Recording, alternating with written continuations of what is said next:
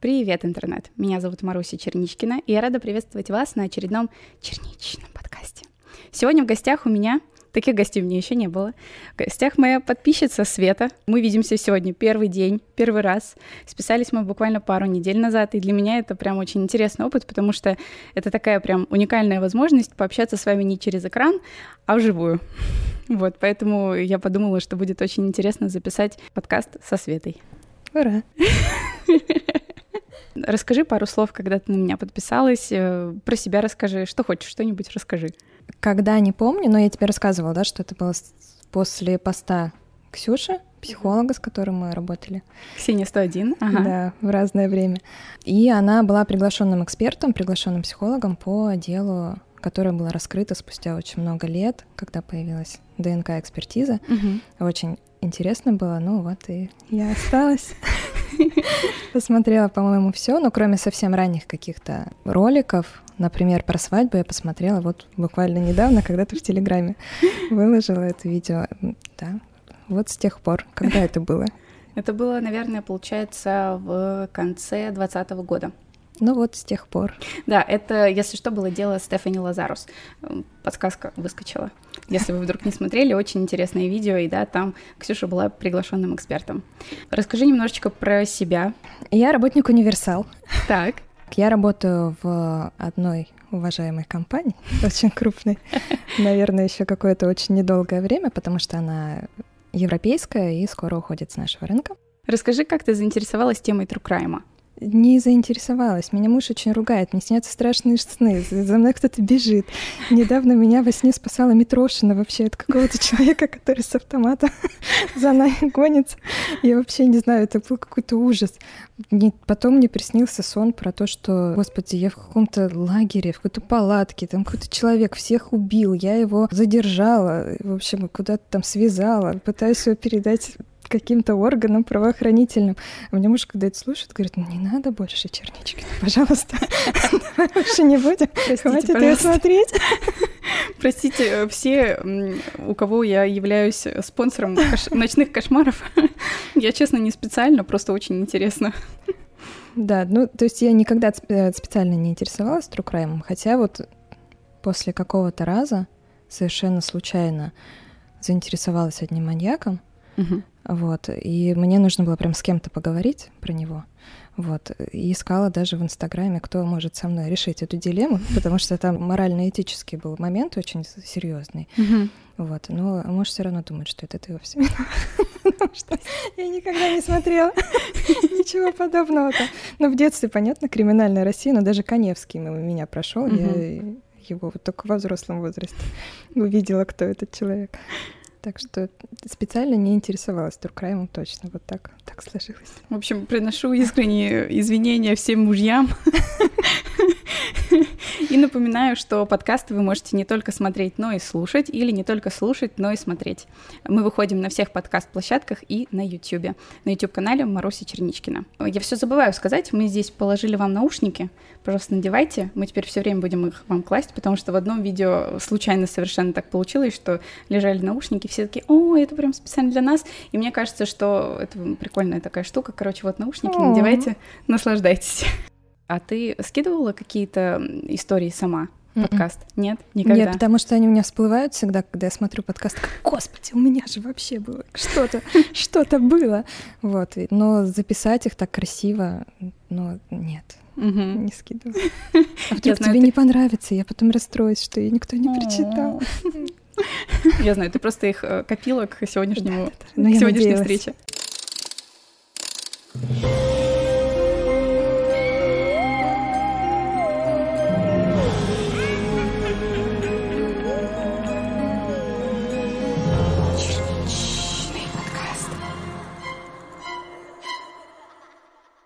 Привет, Маруся и ее тайный гость или гостья. Я совсем недавно наткнулась на твой канал, но уже всей душой и сердцем полюбила. Хочется рассказать про один мой очень страшный кошмар с необычной концовкой, который, я надеюсь, уже никогда мне повторно не приснится. Одной осенней ночью прошлого года я удачно засыпаю. И мне снится, будто я еду на какой-то рабочий корпоратив, кстати, я работаю преподавателем, по поводу окончания семестра и завершения работы. Я приезжаю на работу и направляюсь в главный зал – Там уже все украшено руками наших студентов и накрыты столы. Вечер ожидался великолепный, как, собственно, и оказалось. Корпоратив прошел прекрасно, без неловких случаев и конфликтов. Алкоголем мы не баловались, так что я просто находилась в хорошем расположении духа после праздника. Так как уже близилась зима, вечером уже становилось достаточно холодно. Время еще позволяло, и я собиралась уехать домой, как обычно, на трамвае. Однако, когда я попрощалась со своими коллегами, ко мне подошел другой преподаватель, который в реальности у нас не работает. Я его вообще не знаю, но во сне он показался мне уже давно знакомым, хорошим человеком. Мужчина средних лет, жилистого телосложения, в бежевом деловом костюме, предложил подвести меня до дома, так как на улице уже было холодно и темно, а я молодая, красивая девушка, мне 20 лет. Я, недолго думая, соглашаюсь, ибо ждать трамвая на остановке ближайшие 20 минут не очень-то и хотелось. Выйдя с работы, мы сели в обычную серую легковушку и тронулись с места. На протяжении всей дороги мы вели незамысловатую светскую беседу. Коллега расспрашивал меня о подробностях моей жизни, где живу, одна ли, чем интересуюсь и прочее. Тогда мне не показалось это странным, потому что мужчина располагал к себе. Я рассказала ему, что живу не одна, а с родителями, но сейчас их нет дома, так как уехали в деревню. Подъехав к моему дому, мы попрощались, и я пошла домой. Мужчина же не сразу стал уезжать, а решил проследить за тем, как я захожу в дом. Подойдя к двери подъезда, я начинаю искать в сумке ключи и вдруг понимаю, что их у меня нет, хотя отчетливо помню, как перед выходом из дома клала их во внутренний карман. Коллега, заметив, что что-то не так, выходит из машины и спрашивает у меня, что случилось. Я объясняю ему ситуацию и говорю, что не могу попасть домой, ведь там никого нет. Мужчина, сделав задумчивое лицо, говорит мне, тогда давай сегодня ты заночуешь у меня а утром мы разберемся с этим. И я, как обычно это бывает во снах, видимо, лишаясь всей рациональности и разумности, соглашаюсь. Хотя мне было к кому пойти, ведь много моих подруг и родственников живут достаточно близко, и телефон у меня рабочий. И вот уже в скором времени мы подъезжаем к его дому. Дом был в частном секторе, где-то в получасе езды от моего. Мы заходим в достаточно симпатичный дом с уютным интерьером. Коллега закрывает за нами дверь на ключ и предлагает снять мое пальто – я разворачиваюсь к нему спиной и, не успев выпрямить руки, чтобы пальто можно было снять, ощущаю, как к лицу прикладывают влажную тряпку, и в течение нескольких секунд теряю сознание. Очнулась я уже в подвале, от душераздирающего визга, голая и привязанная к деревянному столу. Рот был заткнут тряпкой, а справа от меня, на другом столе, лежала молодая окровавленная девушка, которая не прекращала истошно кричать. Рядом с ней стоял тот самый коллега, при помощи ножа буквально сдирал с нее кожу вместе с мясом.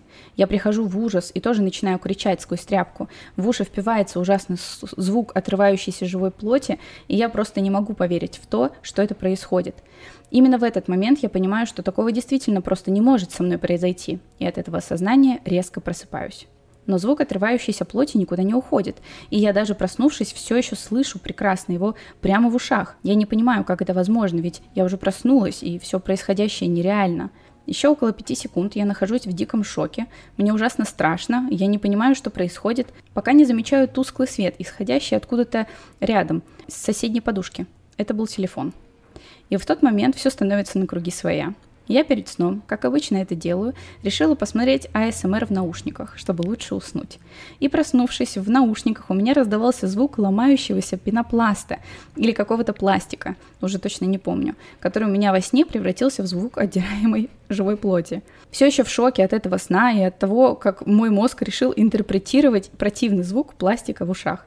Перечитывая все вышесказанное, сейчас понимаю, что происходящее звучит просто несуразно, и в сюжете есть куча нелогичных моментов, например, почему коллега не постеснялся позвать меня подвести у всех на глазах, если планировал убить, почему я вообще согласилась ехать ночевать к нему, кто была эта вторая девушка.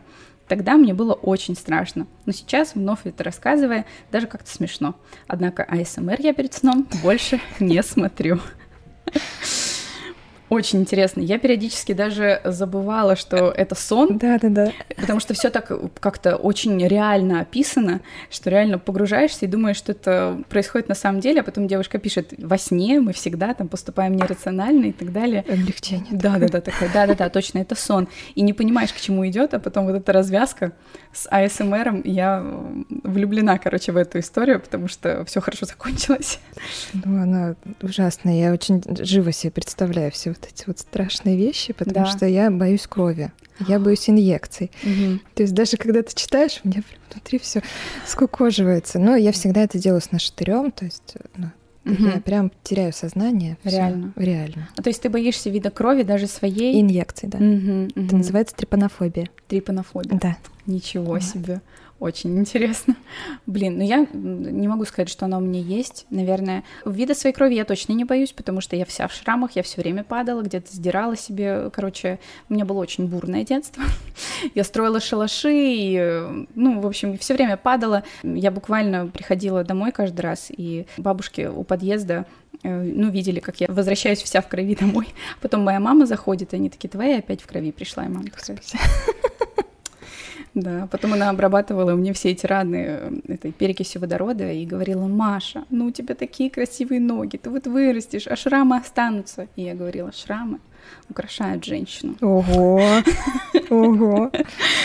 Слушай, такие истории у меня, не знаю, у нас не было, мне кажется, перекиси водорода в моем детстве. У нас был подорожник, мы не ходили домой вообще по таким вопросам. Да. Да, я, знаешь, на 1 сентября я ходила в белых колготочках, вот первый, там второй класс, и у меня все коленки были в таких вот наростах вот этих кровавых запекшихся. Ох, Там еще иногда песок там попадает. да, да, да. Ух, что это подорожник, Да. но то он и Да нормально работала, смотри. Да. Ноги вроде ничего.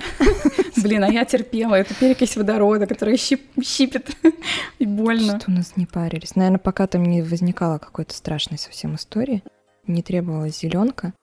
Вот, никто ничего не делал. Вот зеленки, кстати, у меня практически не было, ну, кроме ветрянки, конечно. Вот тогда была зеленка, а так... не болела ветрянкой. Надо было где-то что-то делать, видимо, иногда все-таки. Не, у меня прям были жесткие, то есть из меня буквально стекло доставали. Ну, то есть у меня прям шрамы есть прям заметные такие. У меня один был шрам очень забавный. Я была уже достаточно взрослой, типа я была в классе в девятом, и у меня в школе, у нас форма, там юбки, колготки капроновые, все такое. И у меня какой-то мой одноклассник решает спереть мой пенал. А я была в очень плохом расположении духа. А он сидел на парте.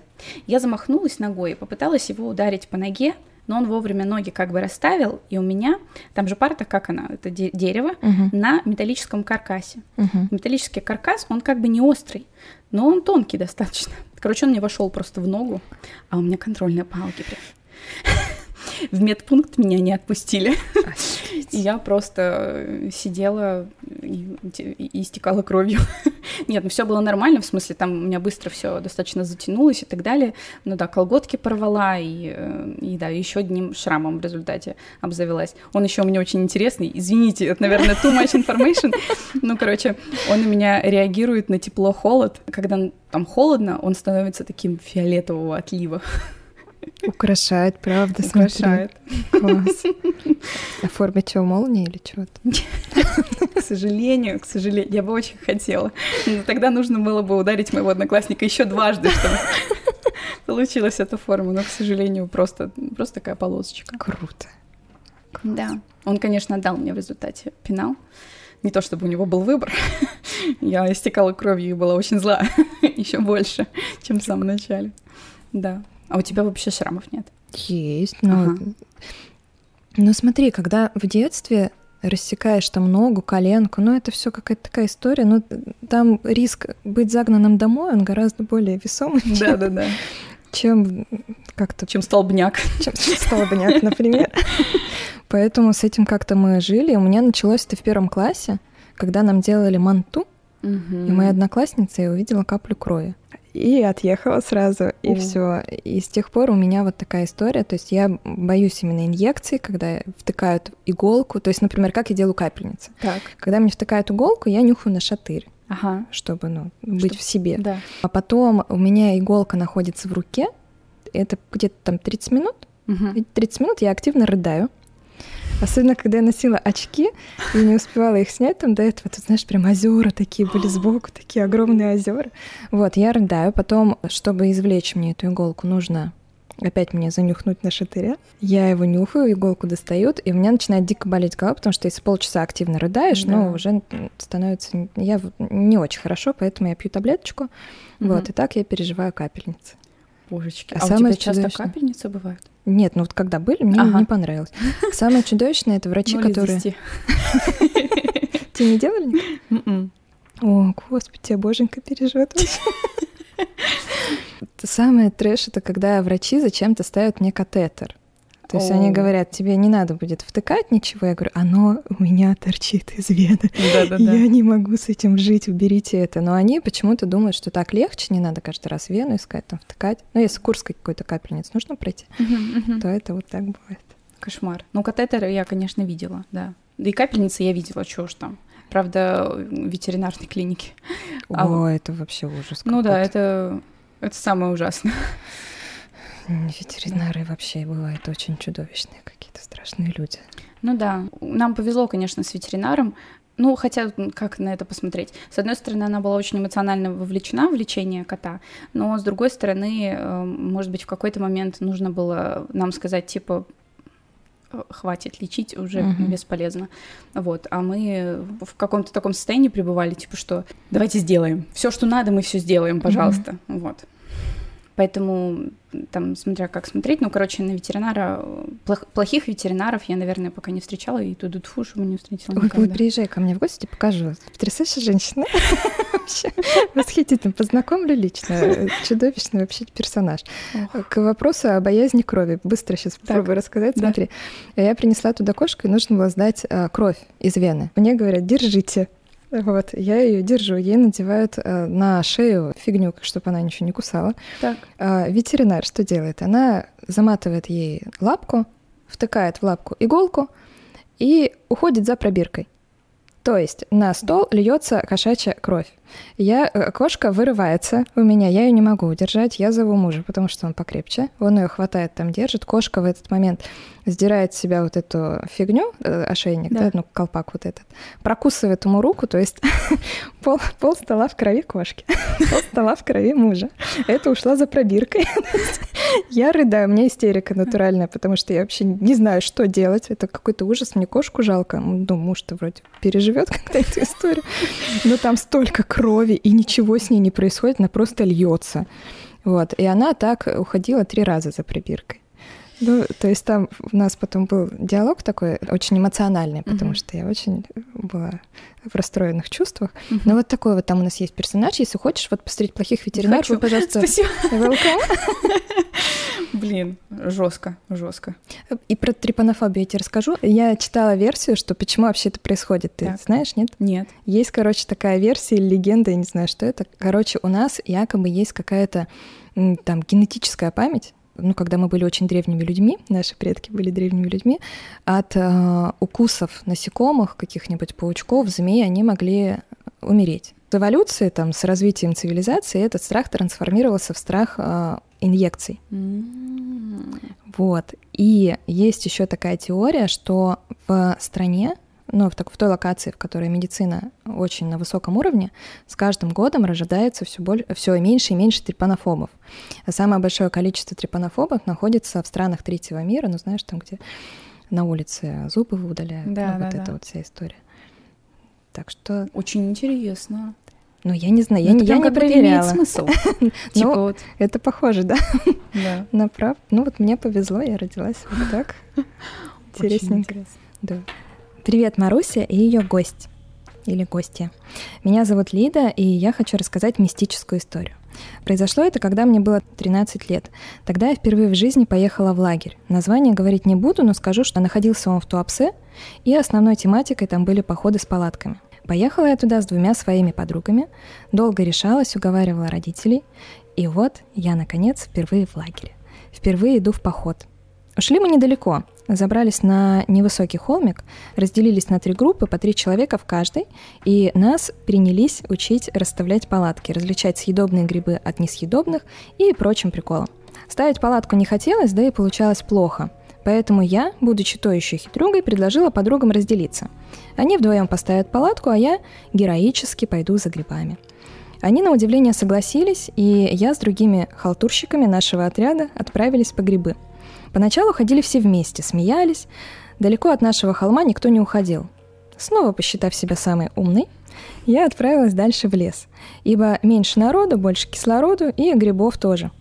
Задумавшись и совершенно не запоминая дорогу, я забрела туда не знаю куда и перепугалась. Начала кричать, надеясь, что меня услышат, но спустя минут десять поняла, что это не помогает. Зная только то, что нужно не впадать в панику и не двигаться с места, Уселась на пенек и вдруг слышу шаги. Из-за кустов выходит мальчишка лет семи в форме нашего отряда. Но радоваться я не торопилась. В нашем отряде все не младше 12, а он совсем ребенок. Но он сказал мне, что он из другого отряда, и что они тоже в поход пошли, и что он дорогу до лагеря знает. Услышав об этом, я почему-то даже не попросила его привести меня к его отряду. Постеснялась, видимо. Он объяснил, куда мне надо идти, и я радостно побежала в указанную им сторону. По ощущениям, бежала я минут 20. Наконец, подошла к забору и принялась кричать, чтобы на меня обратили внимание. Ко мне подошла какая-то вожатая, меня впустили и отправили к медсестре. Не помню, что я ей тогда рассказала, но про мальчика умолчала. Следующим вечером сидели мы всем отрядом, и я описывала все произошедшее в тот день. Все было нормально, пока я не сказала про мальчика из другого отряда.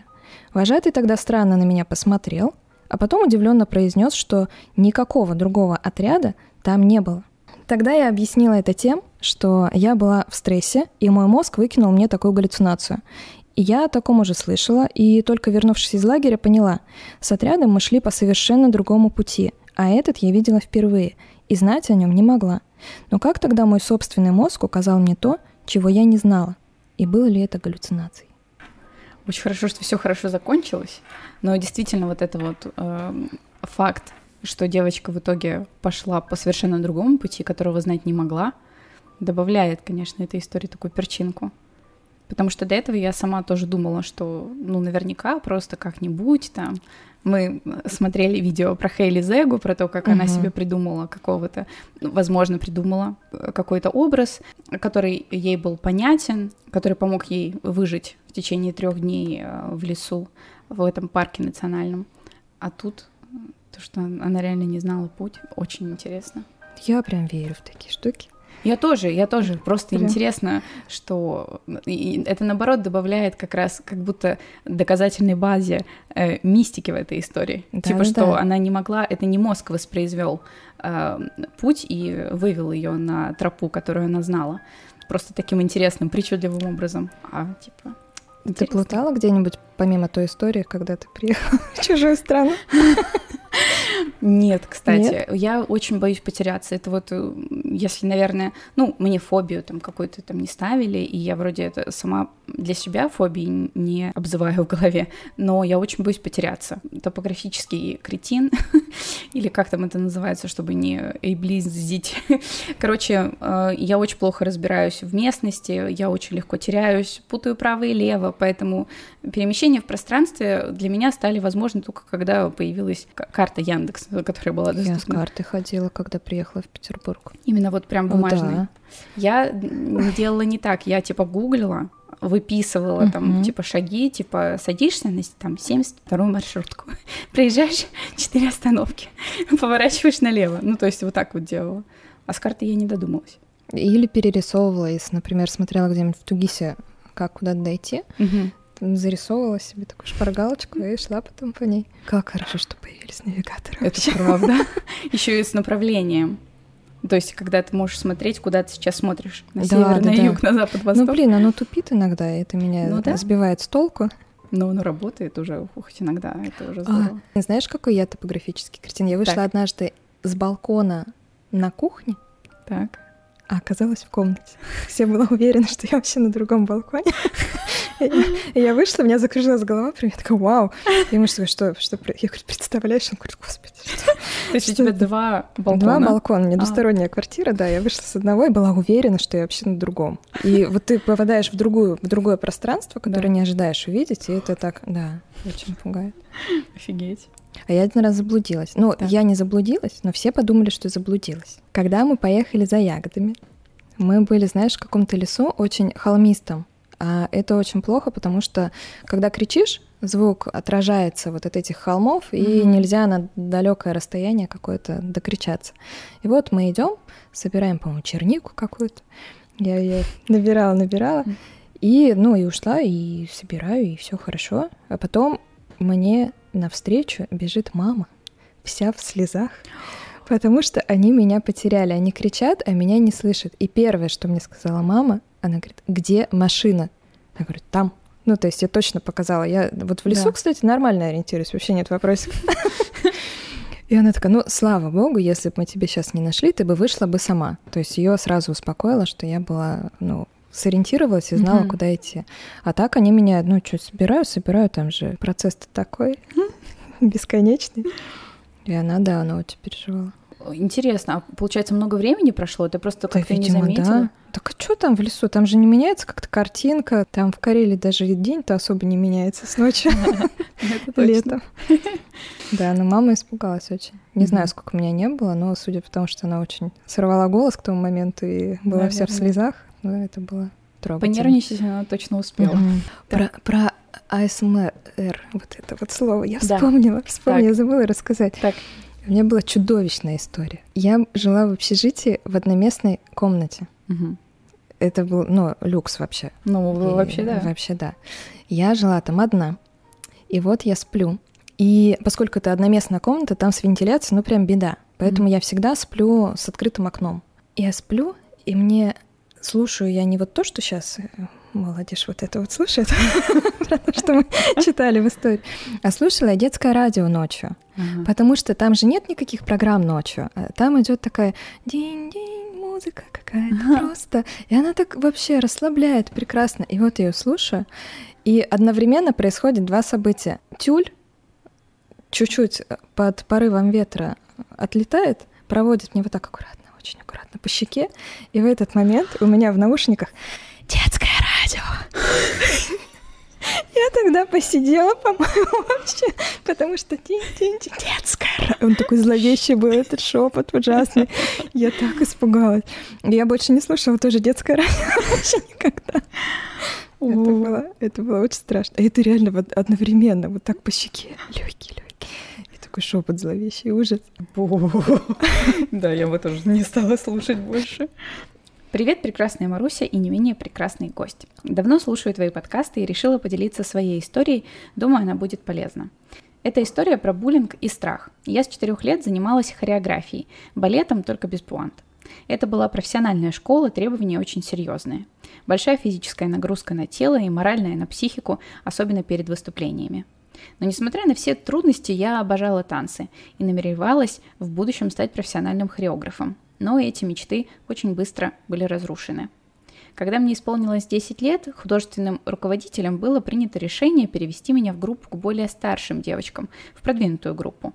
Это означало, что теперь я смогу ездить на соревнования в другие города, и, возможно, мне поставят соло, а это было моей мечтой. Разумеется, я и мама, которая тоже принимала решение, не возражали. И вот новый коллектив, новый хореограф. Я на тот момент очень скромный, тихий ребенок, боявшийся взрослых одногруппниц, хотя разница всего 2-3 года. Но в детстве это кажется пропастью. Первые полгода на меня никто особо не обращал внимания, и находиться в новом коллективе было достаточно спокойно. Новые уроки, новые танцы, все казалось потрясающим. Впервые съездила без родителей в другой город. Первое соло. Гордость родителей и бабушек. Приятно. Но тренировки теперь могли длиться по 4-5 часов с небольшим перерывом. Каждый день, кроме субботы и воскресенья, а в школе тоже учиться надо. Нагрузка, как я сейчас понимаю, была бешеная.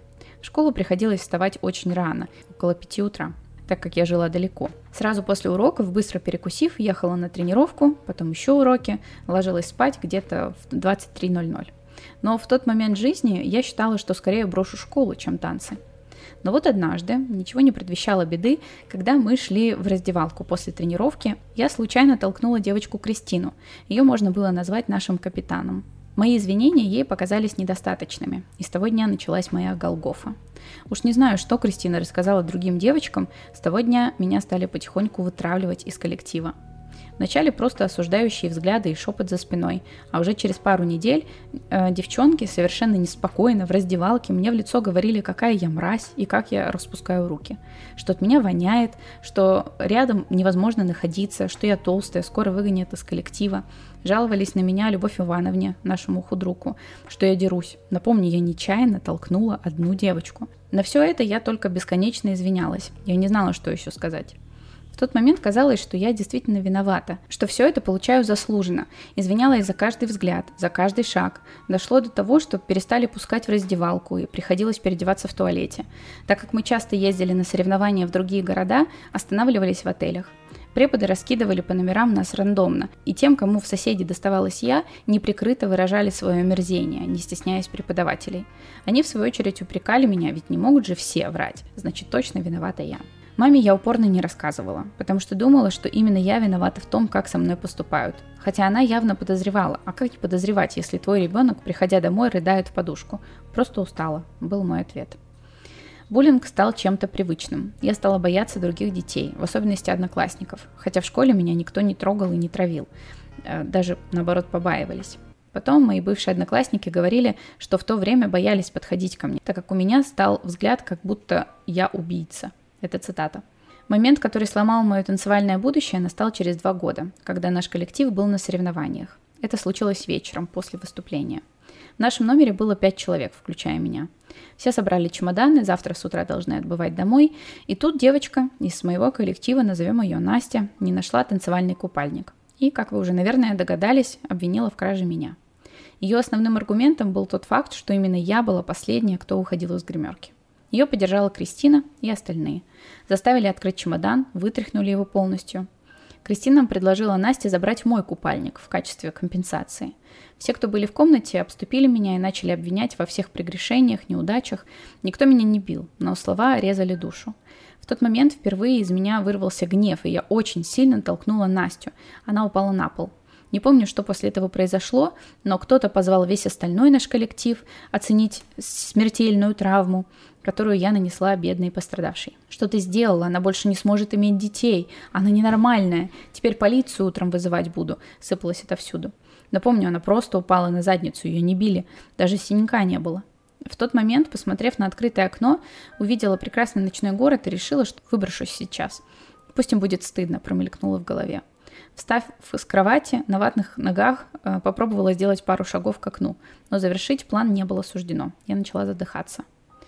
В тот момент появился недуг, навещающий меня даже сейчас, спустя 10 лет. Из-за сильного стресса мне начинает не хватать воздуха, очень похоже на эпилепсию, только после я все помню.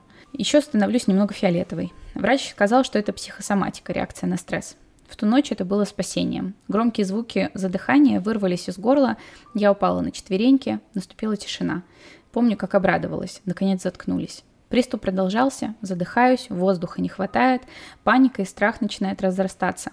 Это был первый приступ, и от этого самый страшный. Кто-то догадался позвать преподавателя, она уже вызвала врача. До конца поездки меня не трогали. А купальник Настя, кстати, нашла в своем чемодане утром. Но все равно сказала, что не будет извиняться. Матери Любовь Ивановна, худрук, сообщила об инциденте. Это был первый раз, когда я все в подробностях рассказала.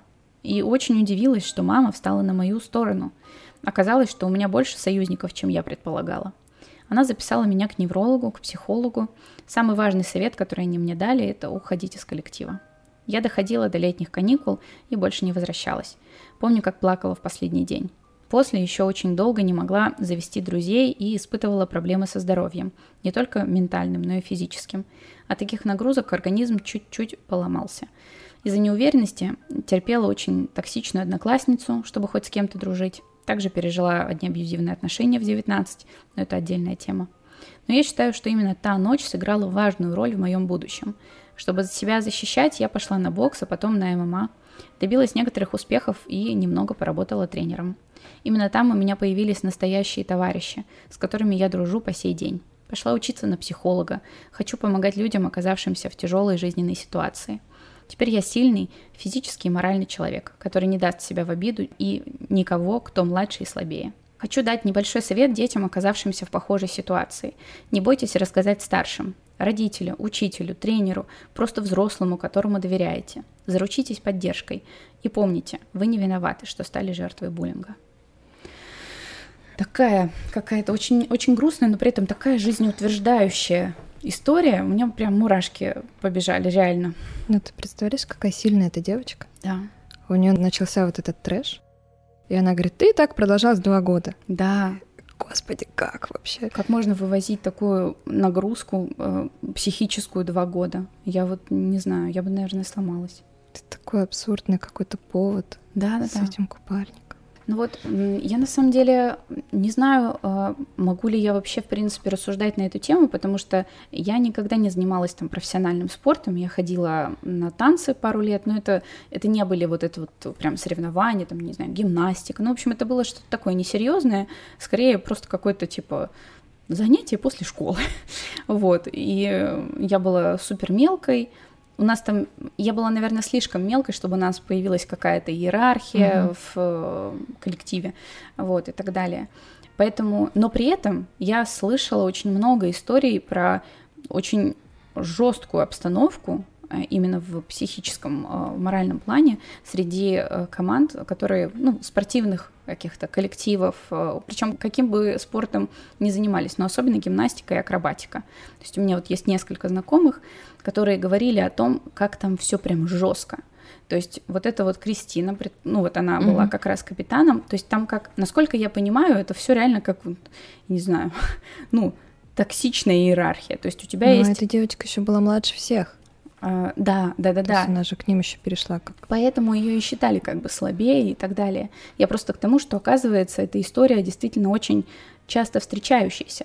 То есть есть тренер, который абьюзит всех, есть капитан, который абьюзит тех, кто под ним. Вот в акробатики нам рассказывала девочка. Там же у них тоже как-то это все делится на внутри команды на э, касты, то есть типа те, кто внизу, грубо говоря, вот этих вот фигур, которые э, mm-hmm. они выстраивают, потом выше и обычно э, самая э, легонькая девочка, она вот как раз на вершине, и обычно ей достается больше, чем всем остальным, потому что она э, становится объектом абьюза всех предыдущих. И это просто такой трэш, и я не понимаю, почему так получается.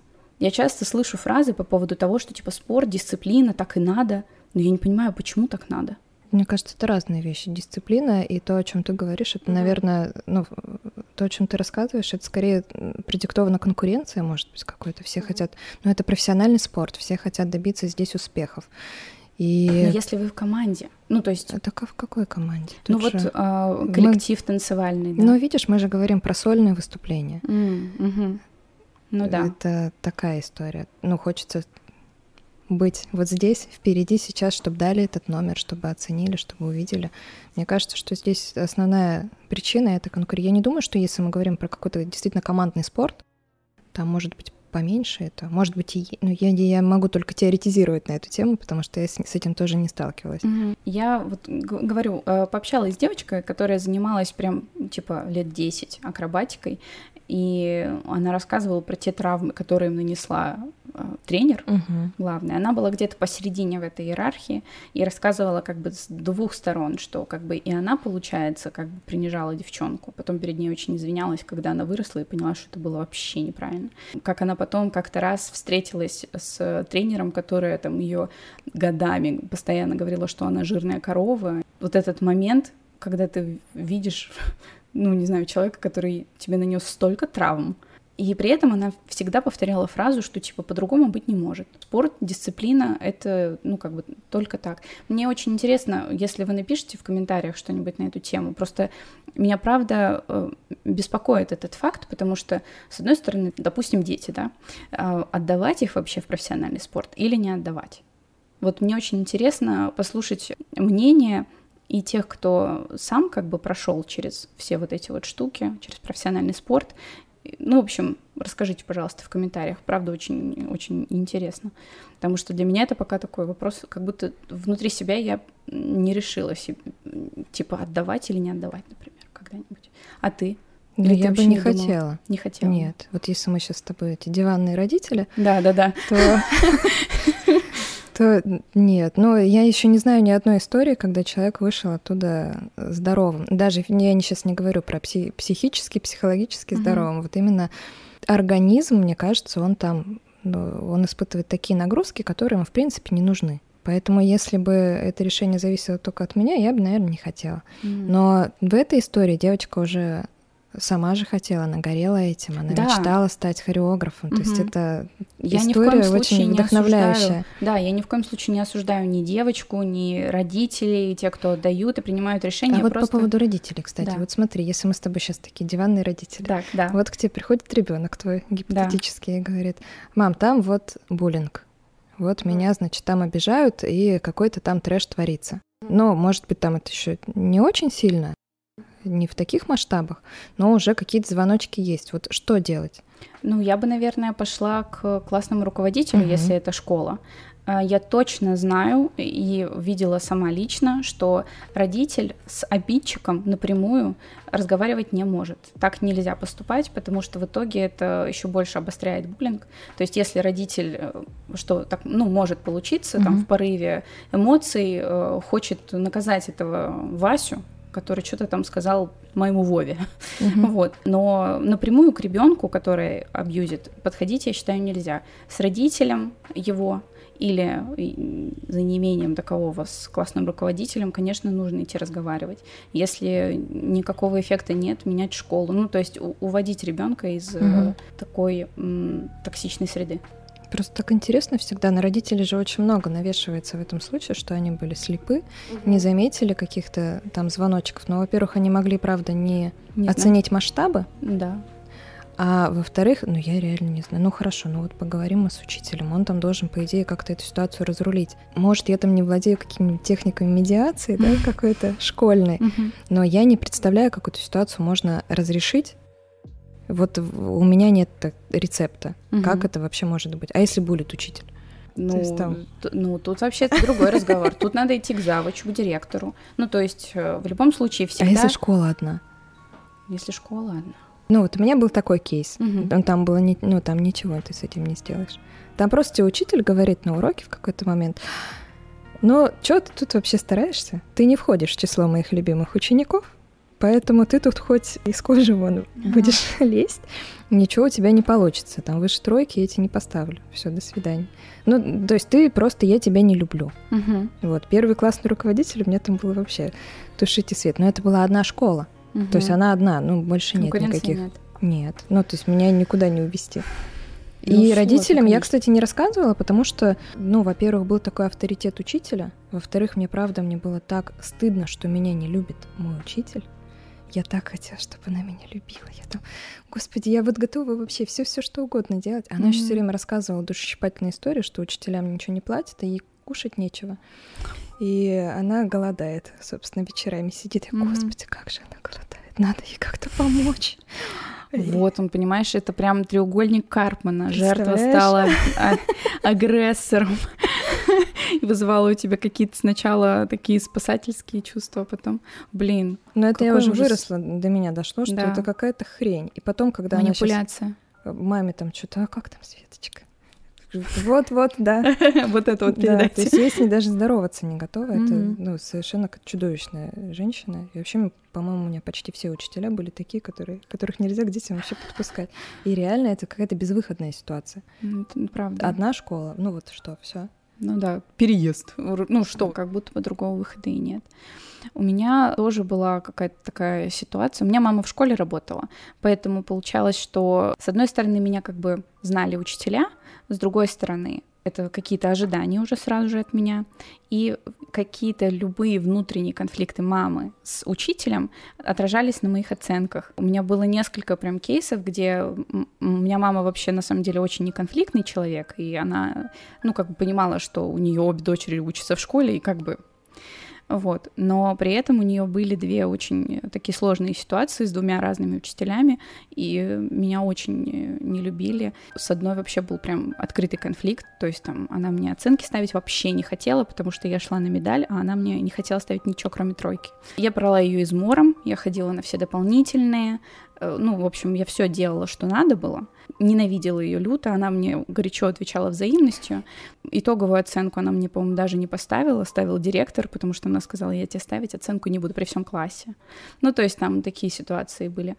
Ну, короче, у нас была прям очень взаимная такая ненависть. Вот, а потом я узнала ее очень грустную историю уже там через несколько лет после того, как э, выпустилась. Ну, короче, очень грустную личную историю.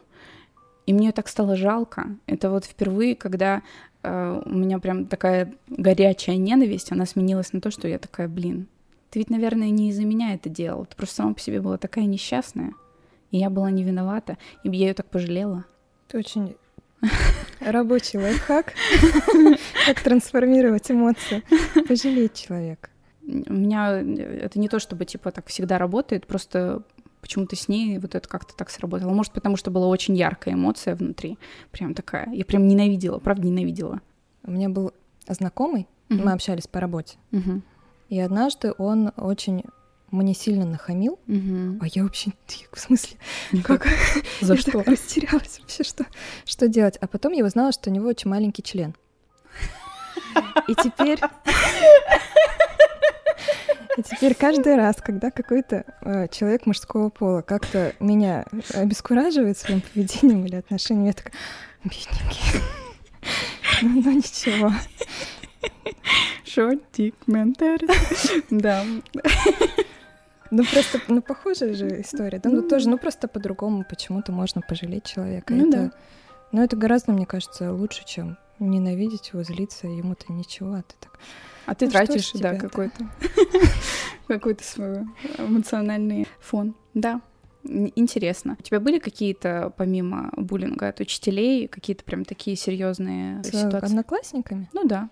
Слушай, да нет, у нас, в принципе, из-за того, что школа одна, м, там, наверное, классу к десятому, наоборот, все так сдружились, уже сплотились, там была какая-то одна такая компания большая, или там несколько маленьких, но как-то все между собой общались, было прикольно. Не, не было ничего такого. Ну вот именно среди ровесников я такого не припомню. А вот учителя там был вообще трэш. Ну и они тоже, наверное, к десятому классу, где-то к нашему, начали нас, наверное, воспринимать так, Уже как более взрослых Ага. чуть-чуть. Ну, мы же выпускаемся. Да, Мы же уже должны их осталось чуть-чуть потерпеть. Да, это они потом же все равно начинают, ну что, как там, а куда, а где, а а- а что, какой институт, а на кого, а замуж, а дети. Вот это вот все начинается потом.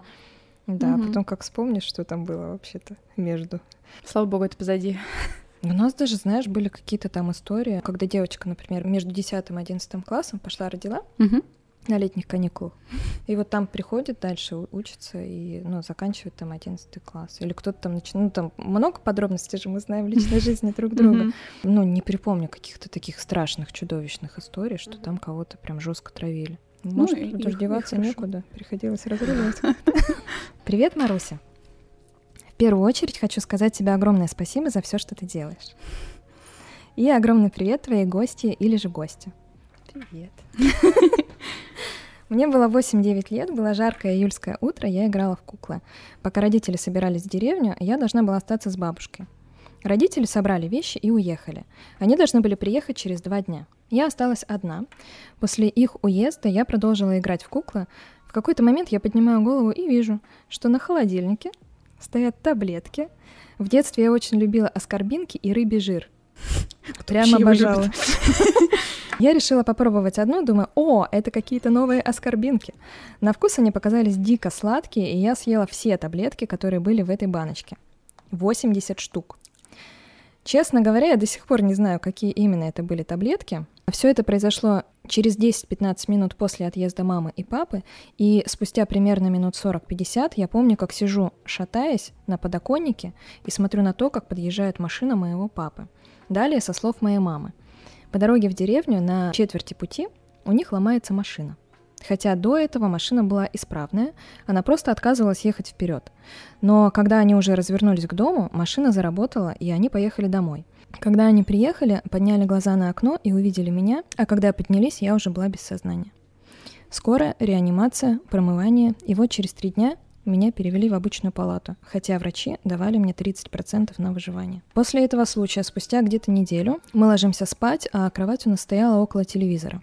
В ту ночь мы все втроем, я, мама и папа, увидели девушку, которая в потухшем телевизоре сидит и смотрит на меня.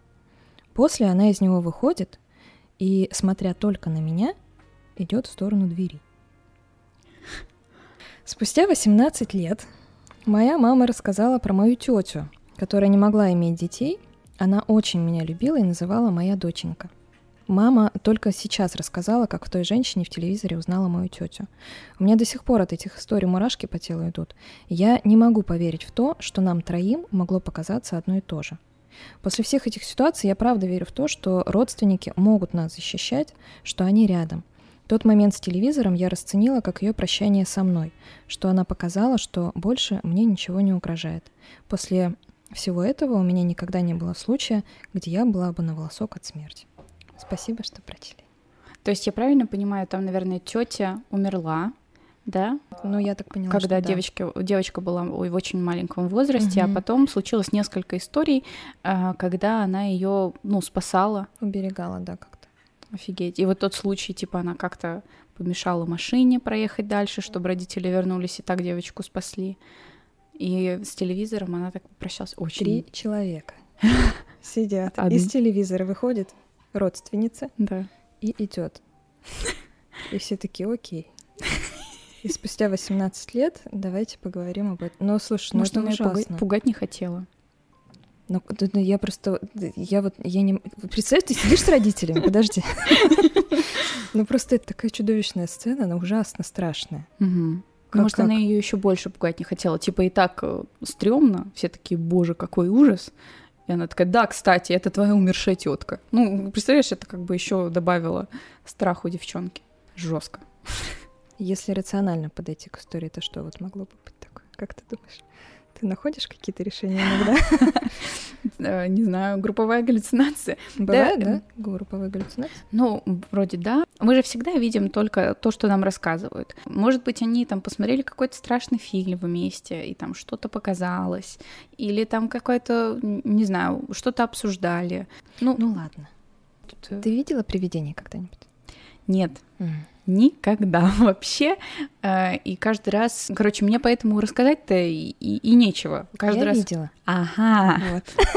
Хотела Просто сказать, что я, я, в это всегда- верю, но меня, видишь, смущает, что три человека, это, ну, это прям вау. Мгм. Я бы хотела быть четвертой, вот к чему, что это просто, ну, потрясающе, что у меня есть еще какие-то союзники, которые подтвердят мои слова. Это же Да-да-да. круто. Я жила на Петроградке, в коммуналке. Вот такая. Атмосфер. Атмосферненько. Там, знаешь, длинные комнаты, которые, ну, видимо, когда-то они были большими, хорошими комнатами, потом превратились в такие нарезанные Мгм. коридорчики. И кухня была такой же. Там еще на кухне стояла ванна. И когда приходили Не душ, гости- а ванна. Ванна, да. Приходили гости и спрашивали, а зачем такая большая раковина? Но там вообще было весело, много всяких историй. Но вот как-то сижу я там на кухне у окна, и, соответственно, просто так вот поднимаю голову, а там человек стоит.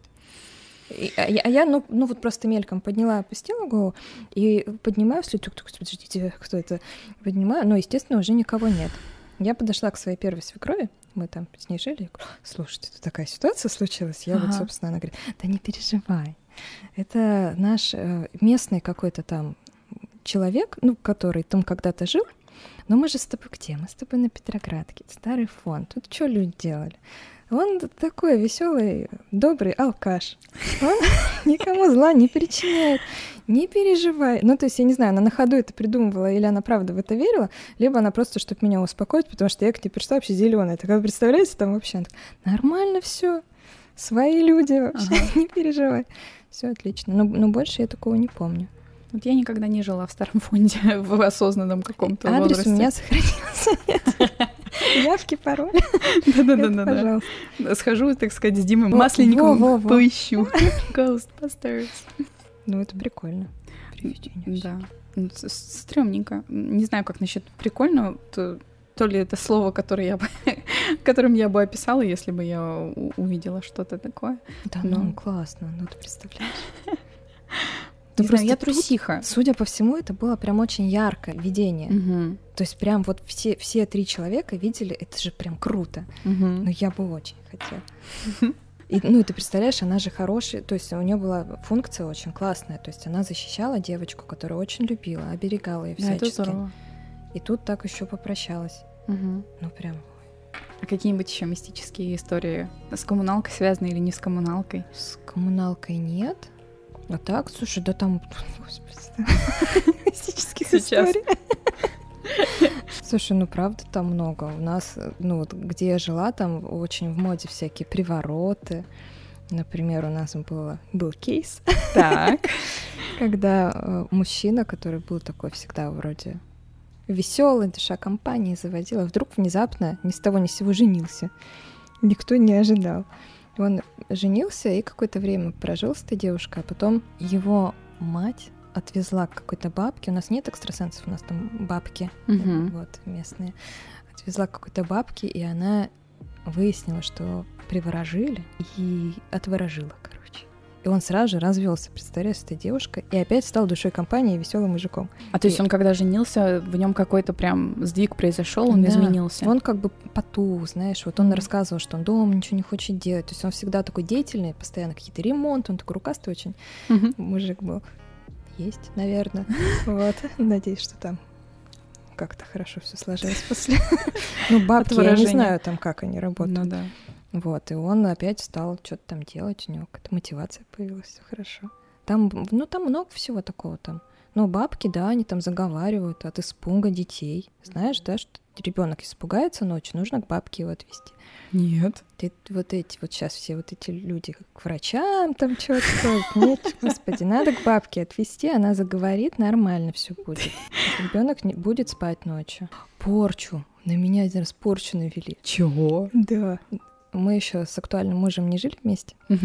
Я ложусь спать и нахожу у себя в постели маленький камушек желтый, очень гладкий, очень странной формы. Так. И я ему звоню, говорю, слушай, представляешь, такой камушек, так странно. Ну, я сначала ничего не подозревала. Он говорит, ты представляешь, у меня такой же.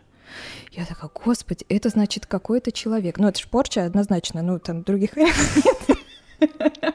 Я такая, то есть какой-то человек э, вот пришел, значит, ко мне и к тебе, а это очень ограниченный круг лиц вообще. То есть я стала вычислять вообще этого персонажа, навел порчу, чтобы, ну, очевидно, мы с ним как-то расстались, чтобы что-то плохо случилось. И, ну, я не сплю, и спать, ну, он-то спать пошел, как бы нормально. Да-да-да. Ну, Порча, порча, ну, страшного. Со спорчи спится очень плохо, я тебе скажу. То есть мне было жарко, я сняла себе всю одежду, мне было прям невозможно. И у меня осталось только на шее. Мне племянница моя любимая сделала совушку из э, глины какой-то, которую Ага. запекают в духовке. Да-да-да. Я эту совушку снимаю, у нее лапки отвалились. Одна лапка вот отвалилась у меня, вот это один камушек был, а другой у мужа. А у меня это все уже родилось такую теорию порчи, что это, ну все, ну надо бабку искать. Так. Что делать? Ну вот, все, отвалились, нашли происхождение этих камушков. То есть это просто были лапки совы, которые слепила моя племянница. А, подожди, я не сразу поняла. А, То есть он- она была из нескольких составных вещей, частей, и у нее были приклеены две лапки. да. И вот одна у меня в кровати была, другая где-то у мужа дома валялась, и все. А меня, для меня в объяснение очень простое. Я в примет верю, как бы у меня все. С этим вообще никаких проблем. Блин, ну хорошо, а это я уже хотела спрашивать, типа, а чё, какие контакты, где, если что, можно Бабки, ну если надо, спрошу. Ладно. Там как бы все все есть. Контакты сохранить. Там от всего лечат прям. Я, кстати, все хотела сходить к какой-нибудь гадалке или что-нибудь такое, но знаешь, вот мне хочется как-то вот прийти к гадалке и сказать, здрасте, скажите мне, что у меня все будет заебись, понимаете? Вот как-то можете сказать мне, Машка, у тебя все хорошо, вот смотрю по картам, вот и тут хорошо, и здесь хорошо. Слушай, у меня такой астролог есть, хочешь? Вот мне нужно, чтобы сказали, что все хорошо, чтобы я такая, все будет хорошо, и продолжила делать то, что делаю. Вот можно как-то с таким запросом приходить? Слушай, ну я думаю, тут проще через приметы действовать.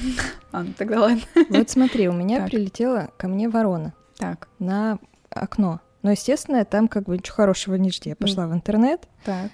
все, все умрут, а, ну, вообще без вариантов. Либо Мгм. А, можно, я всегда ищу противоядие от примет. Ну, то есть вот если соль рассыпалась, знаешь, да, там нужно соли солево, боли, бо- нет? Нет. Нужно взять, короче, левой рукой через левое плечо три щепотки рассыпавшейся соли и сказать соли солево, боли болево, а мне того не сколево. И все нормально будет. Ну, короче, никто Так, не поняла. ссорится. Так, зафиксировали. А Но я всегда ищу противоядие от всех примет. И тут, значит, чтобы никто не умер, нужно э, потратить много денег. То есть ворона — это к потерям. Но потери эти могут быть как вот какие-то болезни, смерти, либо денежные потери. Если я сейчас этого не сделаю, не потрачу кучу денег, то значит, э, а, ну, что-то случится там, например, с тем же здоровьем, придется отдать эти деньги там в больничку в какую-нибудь, ничего хорошего. Мгм. Ну, пошла там в атмосфере ДНС, был там колонку все купила, там Алиса, что-то. Все нормально. Я обычно еще лезу в сонник, мне интересно Ой, там это да. что-нибудь, да. Но я обычно, там же как, может вот это вот быть, а может быть противоположное. Да. Я обычно себе выбираю просто то, что мне больше всего нравится. Я также с гороскопами поступаю. Во-во. Но меня очень бесило, я когда брекеты носила, мне три года, сни- вот прям с периодичностью в неделю, мне снились сны про то, как у меня выпадают все зубы. И вот я каждый раз переживаю этот весь кошмар, как я прям выплевываю, у меня зубы и все такое. А это же всегда смерть или болезнь. Выбирай, что тебе. И тут вот как бы сонники все сходились в этом, что типа либо смерть, либо болезнь. Никаких там вот это вот типа или богатство, чтобы я такая, о. Вот, но я в результате такая просто решила, что это просто, просто потому, что я брекеты ношу, и это меня не касается. И все. Мне еще объяснили, что это может быть Да. про зубы. Отдаляешься от родственников каких-то, то есть зубы это корни, семья, родственники, и если они выпадают, то, ну, если болят, то значит отношения как-то, может быть, усугубляются, а если они выпадают, то значит ты с кем-то отдаляешься друг от друга. Я тогда вот переехала, когда в Питер, мне стали сниться эти зубы, и мне тоже первая свекровь объяс- дала такую трактовку. такая, «М, да, с двоюродной сестрой мы учились в одном классе, а сейчас мало общаемся, все сходится, все нормально. То есть ну, такое тоже можно Ну да. Ну да. Ну, короче, я вот пока носила брекеты, переживала период сепарации, получается. У тебя есть свой какой-то ритуал, который ты вот прям, вот если этого не сделаю, будет плохо. У меня есть какие-то такие начинающиеся э, штуки типа ОКР, типа вот это вот э, дверь закрыть, Мгм. чтобы я точно запомнила, чтобы дверь я закрыла, нужно ее дернуть несколько раз. И там вот какие-то такие штуки. Я ключи в замке за- оставляю.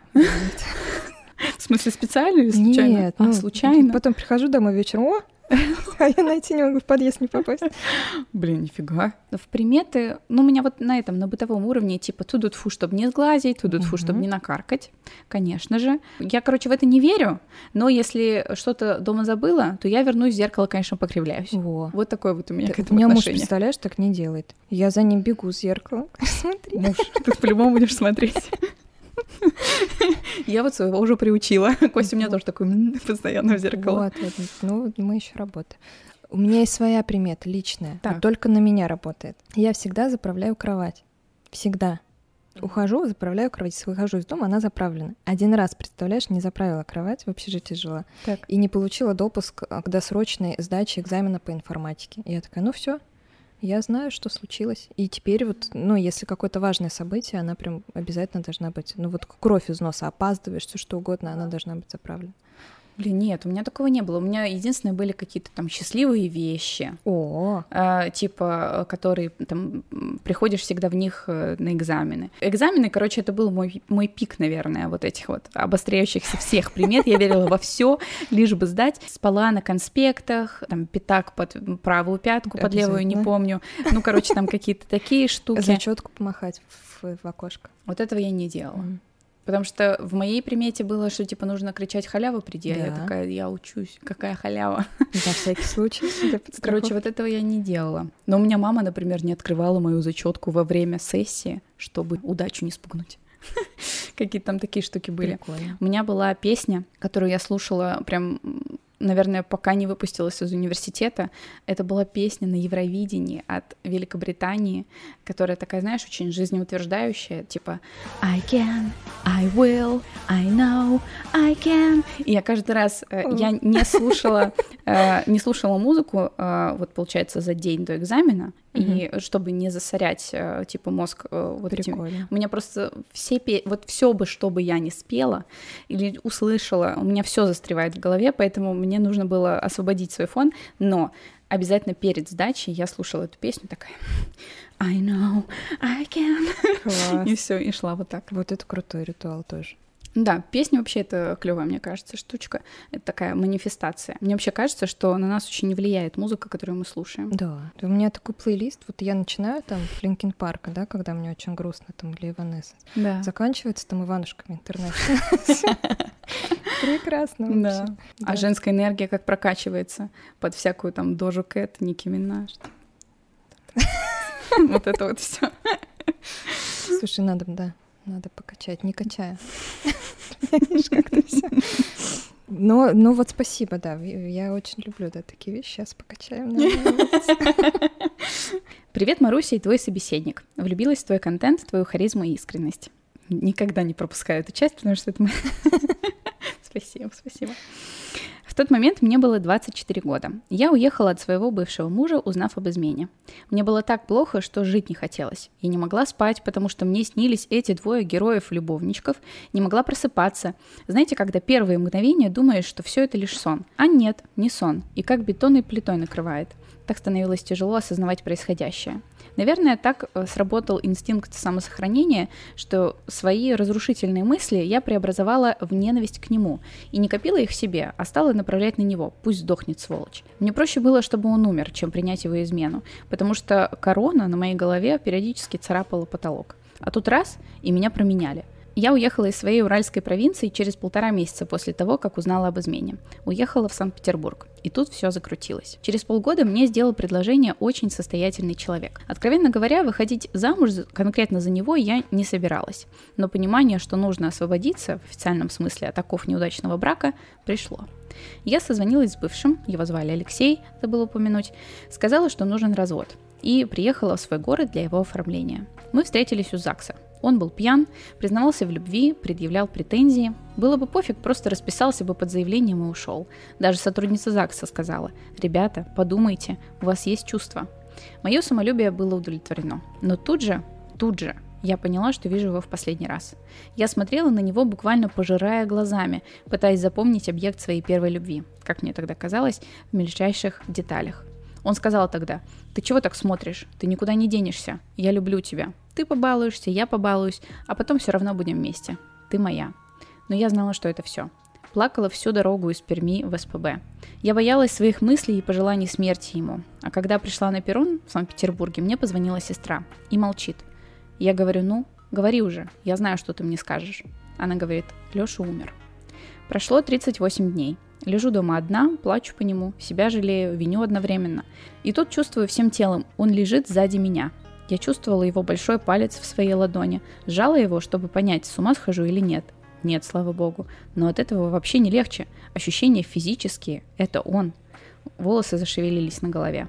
Я думала, это просто расхожее выражение, а они реально могут шевелиться от ужаса.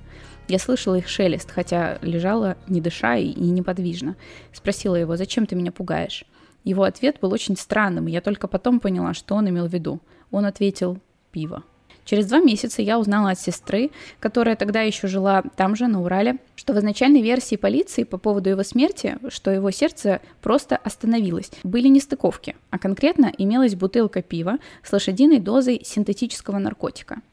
В его теле тоже был обнаружен этот наркотик. Вопрос, почему надо было его подмешивать в пиво, если ты сам собираешься его принять? И почему доза такая большая? Он пил, да, но наркоманом не был. Полиция неофициально сказала, никто не будет это расследовать, официальная версия – остановка сердца. До свидания.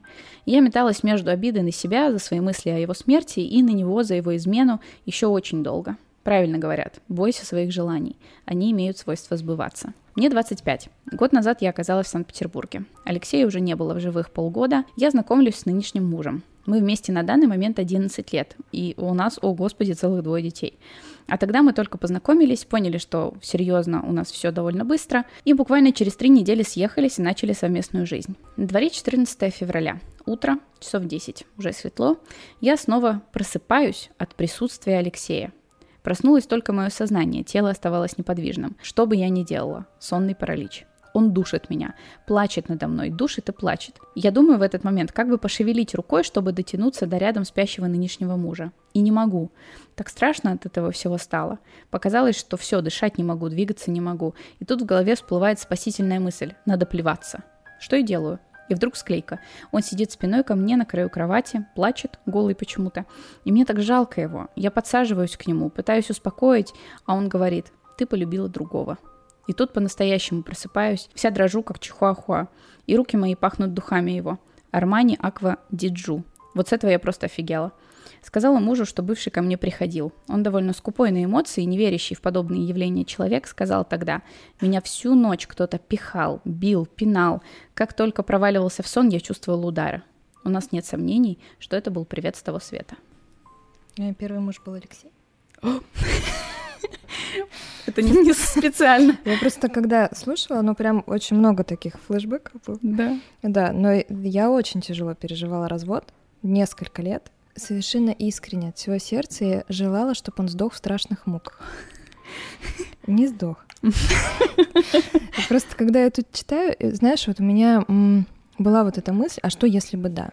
Ну вот девушка, очевидно, мучается угрызениями совести, да, и стыдно там за эти мысли, и она переживает. А я вот не знаю.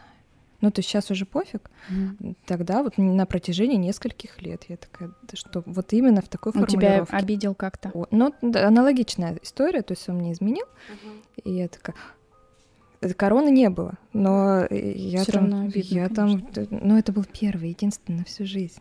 Это же у меня там жизнь, она была понятна до смерти, было понятно, что делать, там бац, новый какой-то сценарий, я так в смысле, как, но я прям очень долго адаптировалась, и э, это, я даже не знаю, там трансформация каких-то эмоций, там горе и расстройство была вот в эту ненависть, или только это и было, но я не знаю, как бы я реагировала, если бы это случилось. Я не уверена, что я бы очень переживала. Я была очень обижена. Поэтому так, это какая-то очень добрая, хорошая девушка. Я уверена, что на самом деле ты бы тоже наверняка переживала. Не знаю, он мне один раз позвонил уже, мы развелись, и он рассказал, как на него напали. Угу. Порезали ему там где-то руки, накладывали швы, ну какая-то там чудовищная история. Я слушала, говорю, это карма. Ну, вот такой человечек. Поэтому, ну, вот честно, не знаю. Ну, материально мысли ты вообще в это веришь? Я вот не очень. Ой, вопросы такие интересные задаешь. Слушай, на самом деле Наверное, я больше, скорее да, чем нет, короче. Я верю в то, что, что очень многое зависит от того, как ты там настроен к жизни, к делу, э, которое ты там собираешься делать. В общем, от твоего внутреннего самоощущения, у меня всегда так получалось, что э, мое внутреннее самоощущение во многом определяло э, конец э, там какого-то важного дела, которое я делаю. Там, uh-huh. будь то, не знаю, экзамен, будь то знакомство с каким-то человеком, э, который, мне кажется, там важную роль в моей жизни может сыграть, э, будь то там серьезный разговор, на который ты идешь э, тоже с каким-то уже человеком, который важным является в твоей жизни. Ну, то есть, да, я, наверное, считаю, что это не то, что вот это вот типа просто подумай о Мерседесе. не, не вот эта штука. Нет, но э, если ты там, не знаю, визуализируешь себе то, ради чего ты работаешь, то э, тебе работается легче. Соответственно, на Мерседес ты накопишь быстрее. Вот. Но это классно, это про мотивацию, настройку себя, да, какую-то да. на деятельность. А вот так вот, чтобы пожелать кому-то чего-то плохого, угу. и оно бы сбылось, вот ты вот как? Я очень вспыльчивый человек, очень эмоциональный, и в моей жизни были много ситуаций, когда я такая думаю, ненавижу. Но нет, это никогда так не работало. Либо у меня нету силы, силы, да, силы трех, э, не знаю, либо просто этого действительно нет. Короче, наверное, да, исходя из своего опыта, я в это, наверное, не верю. Один у меня был опыт такой когда я еще работала промоутером на первом курсе гипермаркет лент. Минеральная вода потрясающая в моих красивых голубых платьях и чепцах. Это было супер, вообще круто. И там в один день случилось две истории. Я выхожу из метро, метро Балтийская, та знаменитая лента сгоревшая. Метро Балтийская, и передо мной бабка с тележкой по классике. Вот она встала, прям вот прям встала как-то, а я опаздываю на работу. Прям вот, а промоутерам нельзя опаздывать. Получается, перед ней мы уже подъехали, вот поезд останавливается, я встаю перед ней, вот сейчас двери открываются, и вот в этот момент она произносит фразу «Успеешь на тот свет». И я такая... Я делаю так шаг назад и говорю, простите, пожалуйста, на тот свет только после вас. И, а ей ничего не остается делать. Там люди выходят, и, и, и, и вышла. Но, Ничего себе. Но это было стрёмно. Я не знаю, как я среагировала, но, но вообще неприятно такое слышать, ну, честно да. говоря, когда тебе говорят. Вот. И в этот же день я работала там с девочками, с которыми у нас случился, ну, не то что конфликт, но они подружились между собой, потому что они, ну, там работали в, уже до этого, как-то там общались, а я работала в каком-то неудобном месте, и мы договаривались, что мы вообще-то будем меняться, но мы один раз не поменялись, второй раз не поменялись, на третий раз я уже Говорю, ну нет, как бы mm-hmm. будем так. И я работала в паре с одной девушкой, которая мне сказала, вообще-то, вообще-то, у меня вот, знаешь, если мне кто-то что-то плохое делает, потом у этого человека что-то плохое случается. И сразу после этой фразы на нее падает палец с минералкой. Я такая, да, блин, но это был какой-то день вообще потрясающий. Но я такое видела вот один раз, но оно сработало вот так. А так, чтобы кто-то кому-то что-то пожелал, и какая-то карма, ну, реально настигала. Мне кажется, наоборот. Вот ты думаешь, ну вот человек скотина вообще редкостная, нормально все у него живет прекрасно. Все чудесно. Да. Так, не, так работает. Да, да, да, это, это правда, оно так, к сожалению, не работает. Мне кажется, просто э, человек, он вообще склонен какие-то находить взаимосвязи. И нам, нам нужно, вот по природе, по нашей, нужно всему найти объяснение. Так и... смотри, какой классный объяснение. Мужик бухал. Во-первых, вел какой-то аморальный образ жизни, очевидно, да? Понимаешь, не просто так развелись. Он же сделал какой-то не очень умный поступок. После этого идет в какую-то, возможно, сомнительную компанию. Провоци... Ну, то есть он сам попадает в такие условия, в которых это может закончиться трагедией. Угу. И то, что там девушка в сердцах ему что-то пожелала, ну, вообще не, не относится к этой. Вот если бы он там, ну, прям какой-то супер несчастный случай, и он совсем был тут ни при чем, mm-hmm. ну, может быть, ну, не знаю, метеорит на него упал, ну, да, ну, сто процентов, конечно, это вот, вот такая история. Но тут уже кому что ближе. Кому-то ближе мистик, мистику такую искать. Ну, тут же преступление. Ну, прям... Ну, Может, он вообще решил с собой счет свести? Может быть. Типа не смог смириться. Видишь, тут, короче, кто, кто что видит. Я вот вижу всегда любовную драму. Ну, интересно, как я... Ну, я бы, да, проиграла бы такую историю. Расстроилась бы или нет? Винила бы потом себя за это? Или я бы сто процентов винила. Да? Ну, я вообще люблю этим позаниматься. Да? Вот, но это моя проблема. То есть э, с этим нужно работать, я считаю. Потому что жить так сложно, когда себя во всем обвиняешь. История от той же авторки. Мне 30, ночь, я просыпаюсь от чувства присутствия кого-то в комнате. Воздух какой-то вязкий, как будто тяжелый, а пространство буквально дрожит. Я точно не сплю, и это не сонный паралич, потому что я с этим уже сталкивалась с вышеупомянутыми историями. В этот раз я могу двигаться. Я четко ощущаю и вижу боковым зрением нечто похожее на человека в углу комнаты справа от себя. Настолько явно, что мне страшно посмотреть туда, потому что я понимаю, что оно там. Длинное, ростом около двух с половиной метров, темная, с вытянутым черепом и без четких очертаний. Первая мысль — где мой сын? Хотя, наверное, это была вторая мысль, а первая — ёб твою за ногу, что это? Аккуратно, не поднимая глаз, я смотрю на кроватку своего сына, он спокойно спит, уже легче. Я поворачиваю голову влево от себя, где лежит муж, чтобы разбудить его, потому что мне очень страшно. И вот я поворачиваю голову к нему и вижу боковым зрением, что эта сущность вжих и оказалась рядом со мной в долю секунды. Она не преодолевала расстояние. Она сначала была справа в углу, а потом резко в момент оказалась надо мной рядом с кроватью. Я забыла, как дышать от волнения. Это было именно волнение, уже не страх. Когда оно оказалось рядом, от него исходило тепло, и не было ощущения опасности. Хотя я так и лежу, не поворачиваясь. Боялась спугнуть эту штуку. И тут боковым зрением вижу длинные руки, они были как будто из веток, очень длинные, деревянные пальцы. Но все же это были теплые ладони. Эта сущность склонилась надо мной и своими руками вложила мне теплый сгусток в живот. От этого тепла я уснула. Я сплю много. Я вообще люблю спать, а спать любит меня. Как хорошо. Но мне всегда снятся яркие, эмоционально насыщенные сны, а тут просто бездонная пропасть. Как будто кто-то сделал выкл вкл. Я проснулась часов в 10, как обычно. У меня адски затекла шея. Я поняла, что после прихода этой сущности я даже не пошевелилась во сне.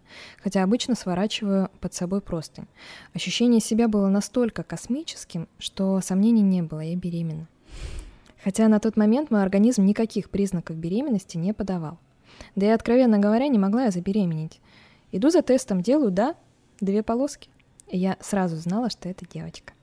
Сейчас ей пять. Она волшебная. Ее неземную энергетику ощущают все наши близкие. Иногда она говорит интересные вещи про себя и свое будущее. В последний раз сказала, «Мама, я когда вырасту, буду путешествовать. Мужа не хочу и ребенка не хочу». Спрашиваю, почему? А она говорит, потому что они мне устроят. Я изучаю карму и фрагментарно могу определить события прошлой жизни. Так вот, у дочери там действительно ошибки и предательство партнера и ребенка. Соответственно, в этой жизни ей прилетит ответочка. И она откуда-то это знает, я не говорила ей это точно, слишком рано. Я начала увлекаться нумерологией, когда носила ее под сердцем. Когда она родилась, мое увлечение стало профессией и убедительным доходом. Я знаю, что это она, моя мудрая космическая девочка, подарила мне этот талант. Благодарю за ваше внимание к моим историям. Люблю, целую и, конечно же, обнимаю. На. Блин, такое тепло прям разлилось где-то внутри от этих описаний дочери, не знаю, так как-то mm-hmm. приятно. Mm-hmm. Да даже сущность, когда подошла, да, да уже не страшно, уже да. тепло, спокойно. Да, теплые ладони.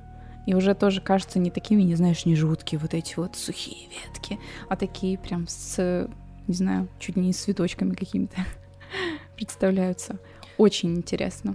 Но мне кажется, когда вообще женщины беременеют или хотят забеременеть, там же очень часто много мистики происходит. Но бывают такие истории совершенно невероятные. А что... какие, например? Ну, опять-таки про приметы. Так. Что кому-то привезли из какого-то святого места какую-то ниточку или какой-то талисманчик. И вот прям тогда, вот именно в этот вот день, момент, э, женщина поняла, что да, она беременна. Или там, когда по всем, ну, это такое часто бывает, по всем каким-то срокам, показателям, я не знаю, цифрам, дням, там невозможно было, а, ну вот оно есть, оно случилось, и, ходит это замечательное пятилетнее чудо уже. Ну, мне кажется, много у Там, во-первых, очень много суеверий связано с беременностью. Ну вот, например, я вот когда обедаю в офисе, так. Вот, например, мне говорят, что, судя по форме моего живота, у меня будет девочка. А я просто пообедала. Вот. А я такая... Нет, все нормально. Ага. Вот, поэтому там примет, ну, какая форма живота, эм, там, не знаю, на каком боку лежишь, наверное, как-то важно какую дату, что ты ешь. Я знаю Все только одну вот э, такую штуку, что когда мама была в положении, когда у нее должна была угу. родиться я, э, все УЗИ говорили, что будет мальчик. Я, конечно, понимаю, что в 90-х там УЗИ, наверное, как что-то там было, наверное, не так точно и все такое, но э, в любом случае, короче, по всем УЗИ все мальчик абсолютно точно, все и говорили, и, и по форме живота, ну там вот, короче, все вот это вот. А, но э, мой дедушка, папин папа, у него был какой-то календарь. Я пыталась потом найти, что там за календарь. Ну, короче, по календарю он высчитал, что девочка будет. И вот он говорил, девочка, помяни мое слово, девочка, мама не верила, вот, меня должны были звать Северин. Ого. Угу. Вот. Это кто придумал, мама? Мама. Вот. Но э, когда я родилась, почему-то она не придумала, что можно сказать Северина. Вот. И будет чудесная девочка. Северина. Такое имя интересное. Вот. Э, и получилось просто Маша. Растерялись. Да-да-да. Вот. И э, да, мама тогда, по-моему, говорила, что она называла меня в честь своей первой учительницы. Вот. Но так получилось, что у нее свекровь папина мама, она Мария. Поэтому, когда у нее родилась вторая девочка, тут уже вопросов не возникло, нужно было назвать в честь, получается, ее мамы, Юлия. Так что вот мы такие вот. Мне нравится, когда такие традиции есть, когда по традиции как-то называют детей. По-моему, это очень Трогательно. Да. Кстати, по папиной линии тоже получается. Там Александр и Юрий. То есть Юрий Александрович и Александр угу. Юрьевич, они вот так вот называются. Да, ну, называются. называют, да, друг друга. Да. Короче, я к тому, что вот э, я в плане мистики, э, мистики, знаю только вот такой вот случай. Максимально близкий к мистике, вот. Ну классно, смотри, сущность пришла, и такое событие случилось. Я просто и прям у человека жизнь изменилась. То есть она в нумерологию ушла, нашла mm-hmm. для себя, да, какой-то новый талант открыла, mm-hmm. новую профессию. Это же mm-hmm. прям да, и к слову, мне кажется, что э, там уже нету обвинения себя в смерти этого Лёши. Угу. Вот, поэтому я думаю, что эта история Хорошо. с хорошим концом. Про сон, который был до этого, да, что он там к ней приходил, я вспомнила историю про поезд у меня, я не знаю, был у меня сонный паралич или нет, я не знаю, что это, как это истолковать, но я ехала в Петрозаводск с Питера, поезд был почти пустой, У меня было какое-то там одно место. Ну, там как-то все распределились, рассредоточились, точно не битком. Чуть ли не последнюю купе у туалета. Мгм. Я там лежу одна в этом купе, на боковушках никого нет, вообще никого. Все, классно. Это перед Новым годом. Какой-то будний день. Я еду одна на нижней полке. Господи, вообще. Просто. Это был такой, такой классный вообще должен был быть э, путь. И я сплю и просыпаюсь от того, что ко мне из тамбура, ну туалет же тут, из тамбура идет дед. И идет он ко мне просто про сущности, вот про эти э, сны всякие. Идет он ко мне со скрюченными руками. Они, знаешь, как будто парализованы какой-то судорогой. И он идет ко мне, их несет к моей шее, что он сейчас меня это будет душить. А я понимаю, что он сейчас их сомкнет, и их не разомкнуть будет. Это как мертв. Ну, они скрючены, все, Да-да-да. как бы все. Я пытаюсь что-то сделать, ну, как-то э, попинать э, к соседям там ногой как-то в Мгм. эту ну, в стенку этого купе. Не могу, естественно, ничего сделать. Потом я пытаюсь закричать, тоже не могу. Но, но он приближается, я же, ну, что-то надо делать. Тут девушка догадалась плюнуть, да, и чтобы там картинка сменилась. А я, мне удается крикнуть, ну как, у меня, знаешь, такой, какой такой стон. И я от него просыпаюсь. Я просыпаюсь, сажусь, меня трясет, потому что, ну, меня только что чуть не убили. И единственное, что мне было из еды, это мандарины. Я вот так вот дрожащими руками, ну, как-то отвлечься, Да. чем-то заняться, начинаю есть этот мандарин. И мимо меня проходит с очень озадаченным видом проводник. То есть он так и прошел туда, так и посмотрел, а есть уже. Ночь. Он пошел обратно. Я думаю, что он слышал какой-то странный звук. Стон. Мандарин. Пришел. при- Но я не знаю, ты кричала когда-нибудь во сне? Это же очень по-ублюдски получается. Сейчас я, подожди, я прям попытаюсь вспомнить. Я разговаривала во сне, Ой, это да, люблю. но, кстати, очень редко такое было. Э, Я помню, как я очень испугалась, когда я впервые узнала о том, что... Подожди, сначала расскажи, чем твоя история рас- э, закончилась. Так, ну ничего, он походил, посмотрел. Самое прикольное было, что я, когда в Петрозаводск приехала с утра, выхожу из вагона и встречаю этого деда. То есть у меня, видимо, мозг где-то записал, что я села с ним в один вагон, но я его ну, не запомнила, просто какой-то рандомный дед. Я. «М, доброе утро. А это вы меня пытались убить, Да? да? Мы уже так близко познакомились, в принципе. Жуть. Жуть. Короче, я очень испугалась, когда поняла, что можно разговаривать во сне. Я узнала об этом, получается, типа лет восемь мне было. И мне мама сказала, ты во сне говорила. И я такая думаю, боже, я, наверное, рассказала все свои секреты маме, кошмар. И типа, и меня очень пугало, потому что мне э, не так давно подружка рассказала какой-то секрет, и мне нельзя было его никому рассказывать. И я очень испугалась, что я рассказала. И я очень долго у мамы, ну, маму допрашивала, такая, что я сказала? Такая, думаю, расскажи мне, пожалуйста, я должна понимать. Э, И мама такая, да ничего. Я такая думаю, она точно все знает. Она точно все знает, абсолютно точно. Я ее прям допытывала, допытывала, и она просто сказала, что что-то я бормотала, типа, белые розы. Я такая думаю, интересно, это я шатунов переслушала или что? Вот, ну что-то розы, розы. Я там рассказывала про розы.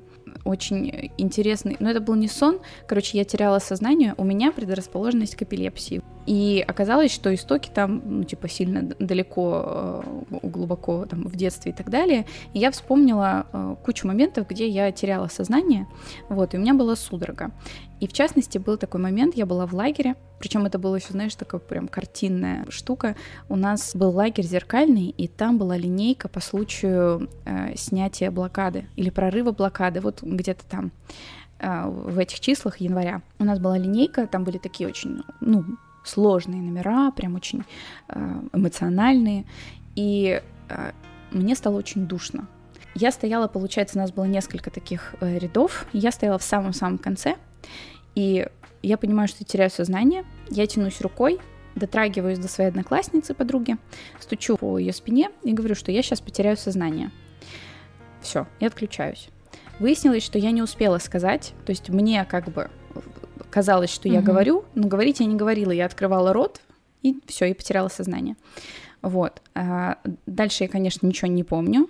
Я, мне кажется, помню уже толком все, когда я уже была в, в этой, в палате. Ну, короче, суть в том, что я потеряла сознание, у меня была судорога, то есть мне прям типа руки выкручивало и все такое. В общем, выглядело все очень жутко. Вот. Но самое интересное, что я потом, ну, как бы я не, не думала, что это эпилепсия, мама не думала, что это эпилепсия. Мы не начали никакое исследование, э, к врачам не пошли. Вот. А самое яркое впечатление э, после того, как я в себя пришла, я поняла, что простыни в нашей палате были не постираны, потому что я увидела засохшее пятно йогурта клубничного. Я такая э, брезгливо. Вот. И очень испугалась классная руководительница, которая с нами была тогда. Вот, она такая, что с тобой было? Я такая, я не знаю, потеряла сознание. Чё... Я же не знала, что у меня судорога была. Такая, что чё бухтеть-то? Ну, потеряла, потеряла. Просто душно было. Вот. И она еще потом очень долго следила, чтобы я там что-то лишнего не ела. Она решила, что может быть что-то с едой. А к нам в тот вечер приезжали э, родители одноклассника и привезли, по-моему, бургеры из Макдака. И я такая просто подхожу к его родителям, такая, а они купили на всех, но мне как бы запретили есть, потому что я, типа, потеряла сознание, поэтому мне нельзя есть бургеры. Я не знаю, как это связано. Ну, короче, я прям съела с таким удовольствием. О, было вкусно. Вот, это к тому, что как издаешь звуки в, в таком, в несознанке. Ну, ты, получается, их не издала? Да, я не смогла сказать. Я встретилась со своими одноклассниками из Североморска а, с ними у меня почему-то включалась такая штука, типа, да я свой парень, да я выпить могу, да я вас перепью. Я не, я не знаю, почему это так происходило, но э, я, короче, такая, да я, короче, я пила наравне с мальчиками, а я очень быстро пьянею, но у меня есть как бы в этом моя суперсила, потому что я в итоге быстро пьянею и быстро останавливаюсь. И уже как бы, когда все уже пьяные, я уже нормальная, потому что я начала пить водичку, приходить в себя, а тут я такая на вот этом вот движе, такая, типа, да я с вами, ребята, водка, нормально. Э, я не остановилась. И все было нормально. Я даже приехала нормальная домой. Э, Костя меня ждал дома. Ну, как ждал, он уже спал. Я приехала там типа часа в три ночи, легла спать. Все нормально. А я еще была полубольная. И проснулась я в 5 утра от того, что у меня заложило нос. Я поняла, что я не капнула капли. Э, и я проснулась, чтобы, в общем, э, сходить за каплями. И я потянулась, получается, то есть я стою, тяну руку в сумку, чтобы капли достать и я теряю сознание. И, и ты не чувствовала, что ты сейчас потеряешь, Mm-mm. М-м. нет? То нет, я не поняла. И, да, я не поняла. Может быть, я просто подумала, что я сонная. Ну, в общем, я не почувствовала вот это вот начало. И я просто как бы падаю.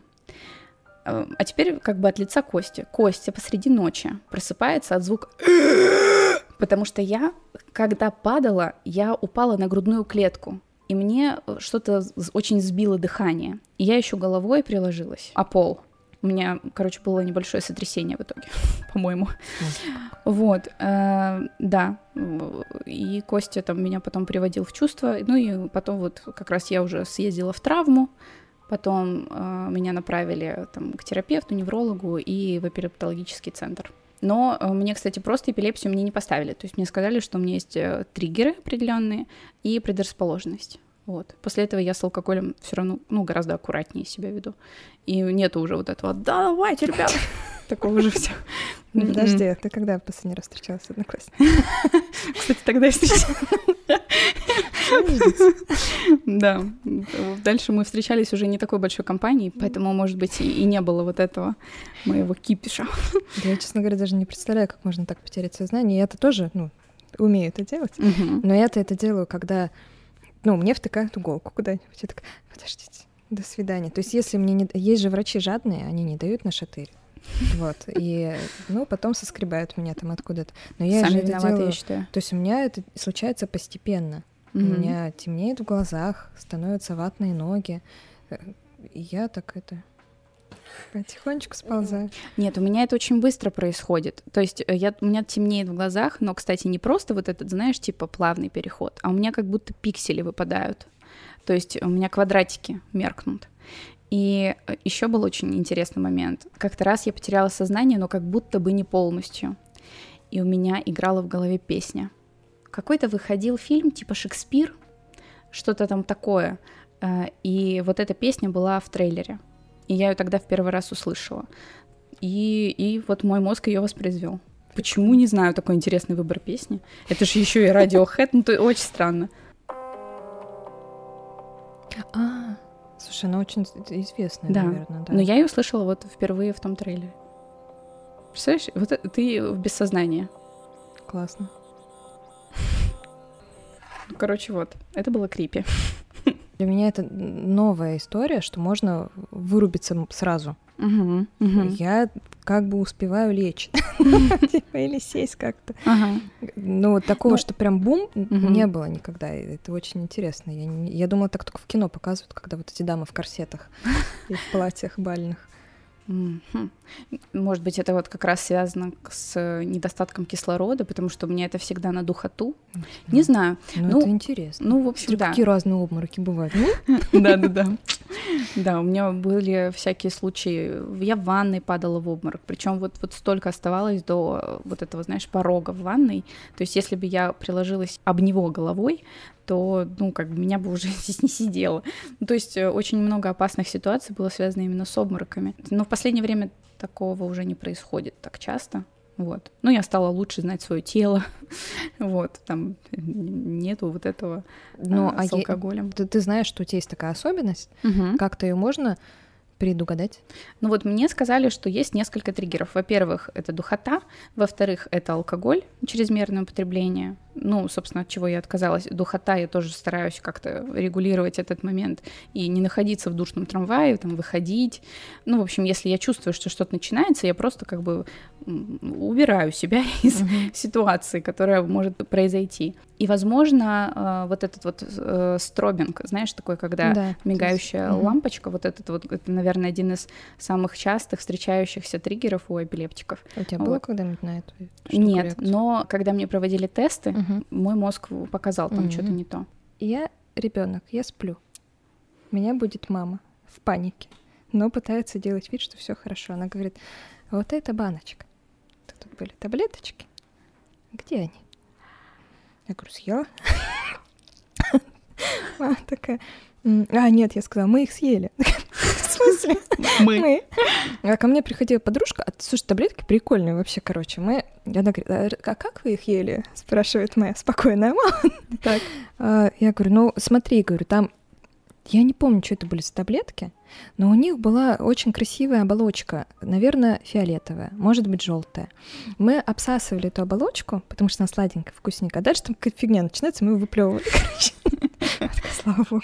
То есть я мало того, что сама наглоталась человека, ну, другого ребенка какого-то еще накормила этими таблетками. Было очень смешно. Кошмар. Да, ну, мама. Смешно Ну, и страшно.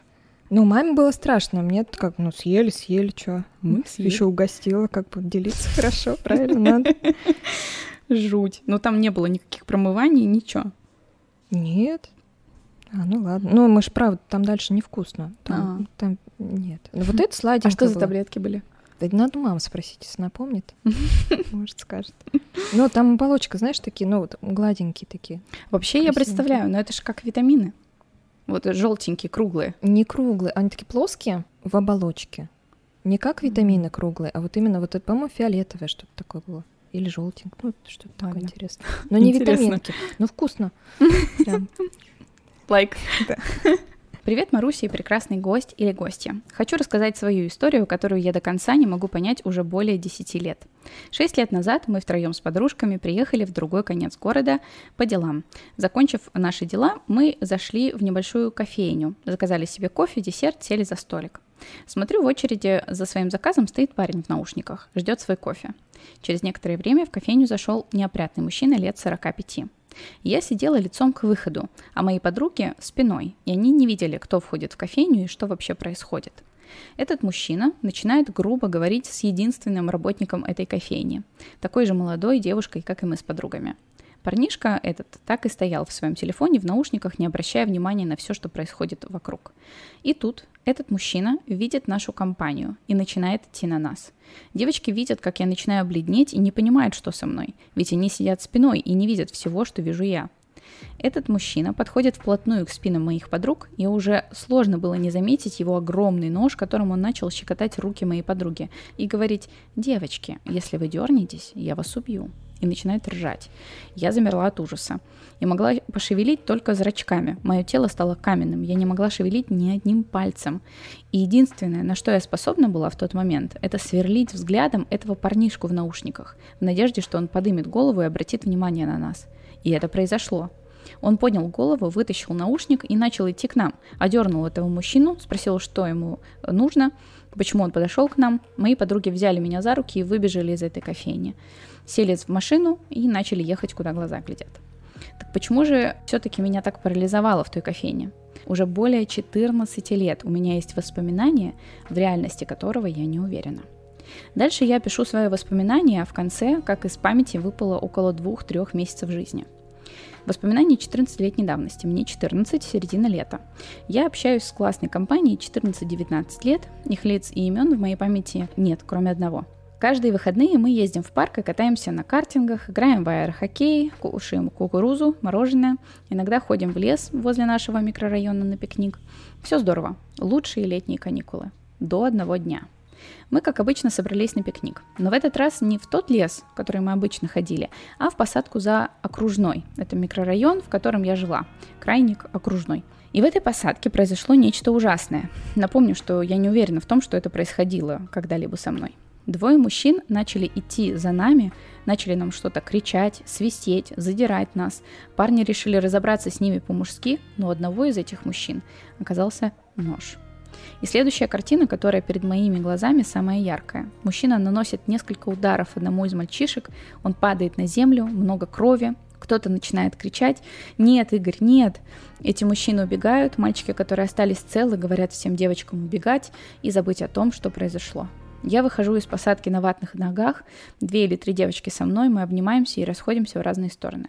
Я прихожу домой, удаляю все номера этих ребят с телефона, удаляю все смс умываюсь, иду кушать. С работы приходят родители, я ничего им не говорю ложусь спать. Просыпаюсь на следующее утро. А это уже осень, октябрь, и я собираюсь в школу. Я не помню, что было со мной в течение нескольких месяцев.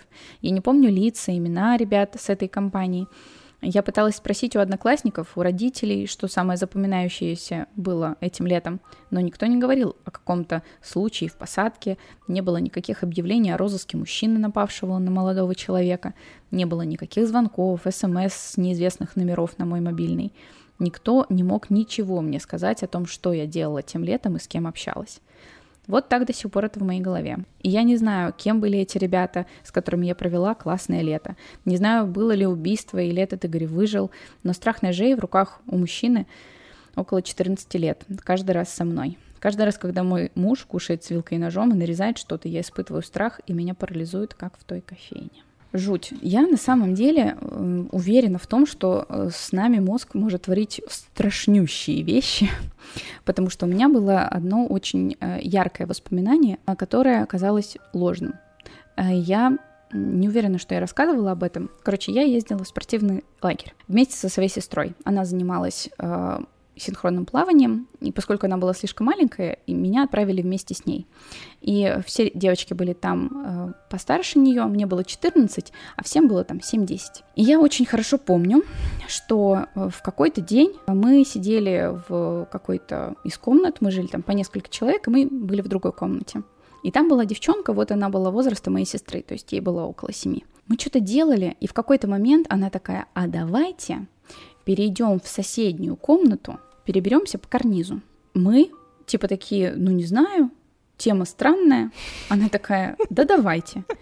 И дальше у меня в голове картинка, что она вылезла по, по карнизу, начинает лезть. Мы смотрим из окна, и я помню, что я ее толкнула. Мы были на втором этаже. С девочкой все, ну, все в порядке относительно. Она сломала руку, по-моему. Я помню, вот этот момент, что она падает, и я вижу, как она лежит. И э, я бегу в свою комнату, закрываю, и никого не зову. Мне 14, я осознанная уже, вообще-то, должна быть. Я никого не зову на помощь. Ну, девочка сама там кричит так, что ее услышали э, вожатые, которые прибежали, не вожатые, а тренер, получается, которая э, прибежала к ней на помощь. Но сам факт, что я потом очень долго про это вообще не разговаривала со своей сестрой, она была со мной в комнате. И в какой-то момент мы с ней решили все-таки поговорить. Меня, конечно, ну, сжирало просто чувство стыда, но я такая думаю, зачем я это сделала? Ну, то есть я не понимала, почему я это сделала. И она говорит, она сама упала, ее никто не толкал. А она, ну, типа, то есть нету никакого шанса, что она не видела, что я делаю в тот момент. Мы стояли все рядом. И если бы я толкнула ее рукой, все бы это заметили. Но мне сестра сказала, что этого не было. То есть она просто упала. А мой стыд э, то есть я чувствовала себя ответственной за, ну, как mm. бы девочек, которые младше, я э, ее не остановила никогда она полезла. Я не позвала тренеров, вообще, типа взрослых, которые могут помочь.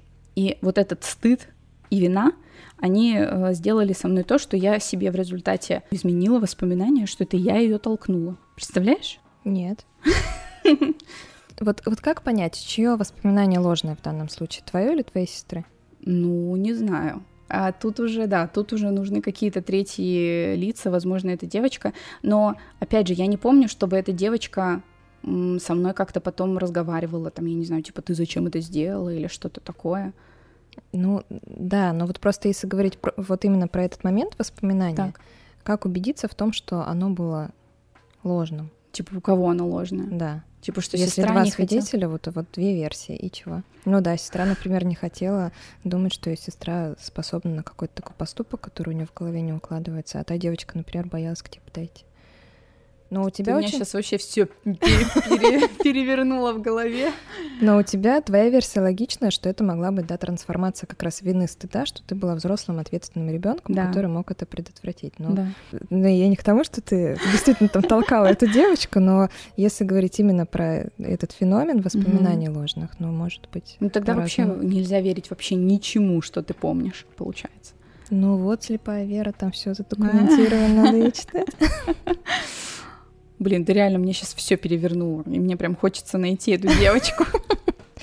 Ну, не знаю, там, но это давно, ну да, камеры, наверное, тогда еще не были, да, не сохранилось ничего. У меня было ложное воспоминание, дурацкий такой был момент, что у меня, я разговаривала с двумя девчонками на работе, у нас разные темы бывают, в общем, пикантные временами, и они мне преподносят одну из историй, как будто я им рассказала, а у меня не было такого вообще то есть там прям трэш. Ну, как бы, и это не мое. И я помню, что мне это рассказывала другая, вот как раз одна из этих девочек, которой эту историю рассказал муж. Я говорю, так вот он тебе рассказал, потом ты нам рассказал. А они мне вдвоем объясняют, что нет, это вот у меня было такое. И тут тоже я понимаю, что у меня вроде не было, ну, ну не, не вроде, точно не было у меня ага. такой, такой дичи. Но они меня задавили. Я говорю, ну ладно, как скажете, конечно, но или твое сознание решило отказаться от этого а вот вдруг, воспоминания? А вдруг? Ты когда начинаешь об этом думать, это просто, ты понимаешь, что ничему нельзя верить, вообще ничему. Ну, я расскажу эту историю. Давай. Я выросла рядом с лесом. Так. Мы часто ходили за грибами, за ягодами, вот я там плутала. И мама у меня очень качественно это делает, она профессионал, она там носится, собирает эти грибы, очень эффективно. Вот. А я с детства, у меня было очень плохое зрение. Я их не видела, ненавидела собирать грибы, потому что их нужно где-то разглядеть. Папа обладал очень хорошим зрением. И он просто их показывал, и у нас с ним была идеальная вообще команда, что я с ножичком чик-чик тут собираю эти грибочки, он просто показывает, вот-вот-вот, он не наклоняется, я грибы собираю, вообще все идеально. И а, папа у меня был очень смуглый, и папа в какой-то момент поворачивается ко мне белый-белый. Просто вот бел... я никогда не видела папу, что он был белый. И он говорит, уходим, пошли отсюда. Я такая, что, что, что там? Пытаюсь заглянуть ему за спину и вижу, что там лежат два трупа. Крест-накрест два мужичка. Один из них в Олимпийке. Ну, короче, может, это были спортивки, может, Олимпик. Но они были полуголые. Вот еще, короче, что-то вот было вот из этого материала такого узнаваемого. И все. Мы идем к машине, он начинает сигналить, мы забираем маму, и мы об этой истории никогда не говорили. То есть вот реально. Там мы потом вернулись, когда домой, ну, просто вернулись и вернулись, загребаем. Ну, что, собрали-то собрали. Все. Мама ушла в ночь на работу, я спала с папой. Меня мучили какие-то кошмары, что сейчас за нами приедут какие-то негодяи, потому что мы видели то, что они должны были видеть. Папу я разбудила, сказала, что не могу спать. Ну, не могу, ну, прям начала мучиться уже от этой mm-hmm. бессонницы. Он не нашел ничего лучше, чем дать мне таблетку димедрола получила звездюлей от мамы, когда она пришла с утра. Но это единственное, о чем мы разговаривали после этой ситуации, что димедрол детям давать нельзя. Все. И вот тоже, что это было. А вдруг это было ложное воспоминание? А у меня очень яркая картинка, два мертвых человека. 90-е, извините, лес. Мурманское шоссе, там трасса, пожалуйста, ну, все же может быть. А может, может и так, может просто какая-то игра разума. У меня, знаешь, была история про как ко мне ломился квартиру мужик, и я ничего не могла с этим сделать. Это было на... Я жила, снимала квартиру, mm-hmm. была одна в... в квартире, я снимала сестрой, сестры не было. А дверь там была картонная, ну это бабушкин какой-то формат, она вообще картонная, реально. И он начинает ломиться, сначала он просто стучит, а потом начинает дергать ручку. А я одна. И я помню, знаешь, момент самый страшный, когда я лежу на диване, диван у меня прислонен к батарее под окном. Я начинаю дрожать так, что начинает трястись батарея и трубы. И я думаю, твою мать, он сейчас услышит, что дома кто-то есть. И он точно сейчас, ну, у него же будет больше мотивации сюда проникнуть. Я вызвала тогда полицию, которая была вот недалеко очень. Они ехали 20 минут, и они даже не зашли ко мне, не убедились, что как бы я там вообще жива, не жива. То есть они просто его забрали, я видела уже в окно. А, полиция мне еще позвонила в домофон. Как они себе это представляют? То есть у меня вот мужик, у меня звонит домофон. Вот, и как... И ты такая, алло, это кто? Ну, то есть очень странно. А ты открыла? Нет, так я не могла встать, я клянусь, вот меня трясло так, ага. что тряслась батарея, это был такой грохот вообще, я прям дрожала очень сильно, это было очень стрёмно. И все эти 20 минут он провел у тебя под дверью? Да, да, он там ходил, что-то там это. А что ты был за мужик? Ты просто какой-то пьяный, просто... я не знаю, его вывели, вот я видела уже в окно, что когда там все затихло, а, что двое мужичков, посадили mm-hmm. его в специальную машинку и куда-то уехали. То есть они удержали там под руки, и все. Но что это То было есть нет никакого, типа, да... Фидбэка? Да, да, да. Типа, да, здравствуйте, вот вы помните, вызывали, вот это там тот-то, тот-то. А вдруг это кто-то знакомый? И вот тоже в такой ситуации что делать? Вот я звоню на эту горячую линию, mm-hmm. говорю, вот э, situation. Да. Мне говорят, поняли. А, а что делать? Ну вот реально, какие-то рекомендации. То есть вот как себе... Вот, допустим, он сейчас ворвется, что мне делать? То есть мне вступать с ним в схватку, прятаться в шкафу, я не знаю. Вот, вот тут что? Я боюсь, что я некомпетентна давать какие-то советы, но... А я... Они тоже их не дают. То есть ты когда смотришь какие-нибудь там фильмы, да. Там дают советы. Мне потом посоветовали посмотреть э, фильм, будь те неладные эти люди, которые мне посоветовали, что я рассказываю эту историю, мне говорят, посмотри «Тревожный вызов». Говорю, хорошо. Я смотрела и пережила еще раз все то, что у меня там случилось. Очень. Ну, кстати, фильм очень интересный, мне кажется, тебе понравится. Там, когда девочка обращается, говорит, вот у меня какой-то человек там ходит по первому этажу, что делать? Ее начинают консультировать там, типа, так, ты там да. тихонечко там, ну, как-то себя веди. А у нас же такой практики нет. Я реально не Всё знаю, пока. что делать. Да, то приняли, да, свидание. И дальше что? Ну, никто не зашел там ко мне, не спросил, как дела. Фидбэка никого не было. Я думаю, может, заявление мне нужно написать какое-то, я не знаю, да. там как-то подтвердить мои показания какие-нибудь. М-м. Вообще ничего, просто пришли, забрали уж. Ну, не знаю, может, это их друг какой-то был. не знаю, почему-то это было так. Мне кажется, что вряд ли, конечно, вот возвращаясь к советам, вряд ли кто-нибудь бы посоветовал бы вступать в схватку, но вот спрятаться, имея при себе какой-то способ самообороны. Так, ну куда ты не спрячешься, у тебя... Ну, открытая квартира, я понимаю, типа замкнутое пространство. Нет, в плане того, что, ну, например, ты спрячешься под кровать но ты в замк еще в более замкнутом пространстве, где себя да. очень легко э, нанести тебе какой-то вред. Да, да, да. Ты прячешься в шкафу, аналогично ты зажата в угол и все. Да. Ты ничего не сделаешь. То есть, ну, я не знаю, какие тут рецепты. Надо, надо проработать, кстати, надо посмотреть этот вопрос, может пригодится. Да. Ты у меня знаешь какие-то вот идеальные какие-то картинки в голове. Это когда ты все-таки находишь себе силы встать, спрятаться где-то там за дверью, чтобы он, когда ее выломит, ты быстренько проскользнешь и выскочишь. Ну, как в кино показывают, ну, там, да. там же такие успешные Да-да-да. Вот. А так прятаться в закрытое пространство, это, мне кажется, ну, чревато. Да. Если найдет, будет плохо. И опять-таки, с какой целью он ломился, что ему надо было, тоже непонятно. Может, он условно квартиру перепутал, а может быть, он жаждал крови. Да. Я не знаю. Такой, Натаха, открывай. Он ничего не говорил, просто там ломился и все. И причем соседи мои такие милые люди. У нас чуть-чуть ты делаешь музыку погромче. Добрый вечер. Да, Вы да, что да. себе позволяете? А этот человек, пожалуйста, тут 20 полночи. Минут? Да, пожалуйста. Ну, он, он долго, он сначала да. пытался в наш отсек попасть, да. гремел, потом все таки туда попал, И вот потом он не, в мо... не только в мою дверь, там в другие раз, но там остальные-то двери покрепче, чем моя картонная. Видимо, никого это не волновало никак, а я дрожала, лежала. Очень страшно. Было. И вот где, э, так сказать, э, как это, гражданское самосознание, или как это называется? Ой, что я вспомнила. Я была недавно э, проездом, получается, в Стамбуле. Мы были два дня в отеле. Получается, что в какую-то ночь мы начинаем слышать оры, буквально оры сверху. Ну, то есть там происходит драка. А мы видели, что там, кажется, живет пара, вот, а там прям э, звуки борьбы отчетливо слышно. То есть там, в принципе, с звукоизоляцией все было не супер здорово, а тут прям, ну, реально прям гулкие стуки, какое-то, знаешь, ощущение, что разбитое стекло, то есть вот какие-то такие звуки. Я, прочитав огромное количество историй, я думаю, что я, что, что я буду делать? Идти туда не вариант. Угу. Я начинаю звонить на рецепцию. Ну, угадайте, что?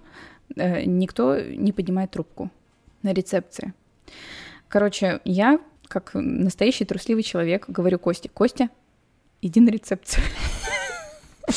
Вот, Костя пошел туда, э, сказал, что Э, а он еще поднялся на этаж выше, вычислил, какая конкретно комната, но я была уверена, что это вот прям конкретно над нами. Он сказал, в какой комнате шум, он сказал, что там, кажется, драка, возможно, нужна помощь, вы можете, пожалуйста, типа, разобраться с этим. И мы слышали, как поднимается лифт вот с человеком с рецепции. Мы слышим, да, э, прекращающиеся звуки борьбы, стук в дверь, и все там может быть 15 минут максимум, э, никаких звуков не было, а дальше снова начинаются крики. В этот раз мы, по-моему, дозваниваемся до рецепции. Они сказали, что все хорошо. Мы поднимались. И, да, они сказали, все хорошо. И дальше там азиатская пара. Как тебе такое объяснение? Э, я такая, типа, и. То есть, ну, как бы, а вот что, что значила эта фраза, непонятно.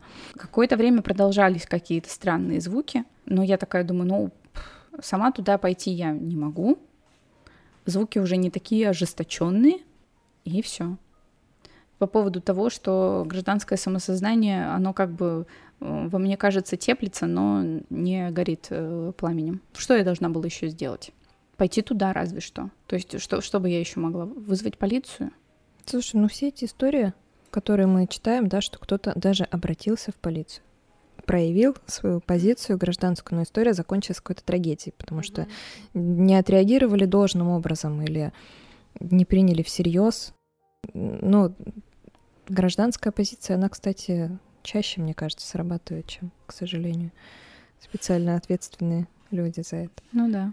Вот смотри, про кэтколлинг мы не да. прочитали историю? Да. Но у тебя была, был этот кейс с таксистом. История. А, никто же не знает. Да, я поставила единицу таксисту впервые за очень, за, мне кажется, всю жизнь, пока я пользовалась такси. Даже когда мне хамили, я не ставила единицу. Чел просто едет, видит девушку молодую с, в штанах с высокой талией, и он просто, не стесняясь ничего, начинает пялиться на ее попу.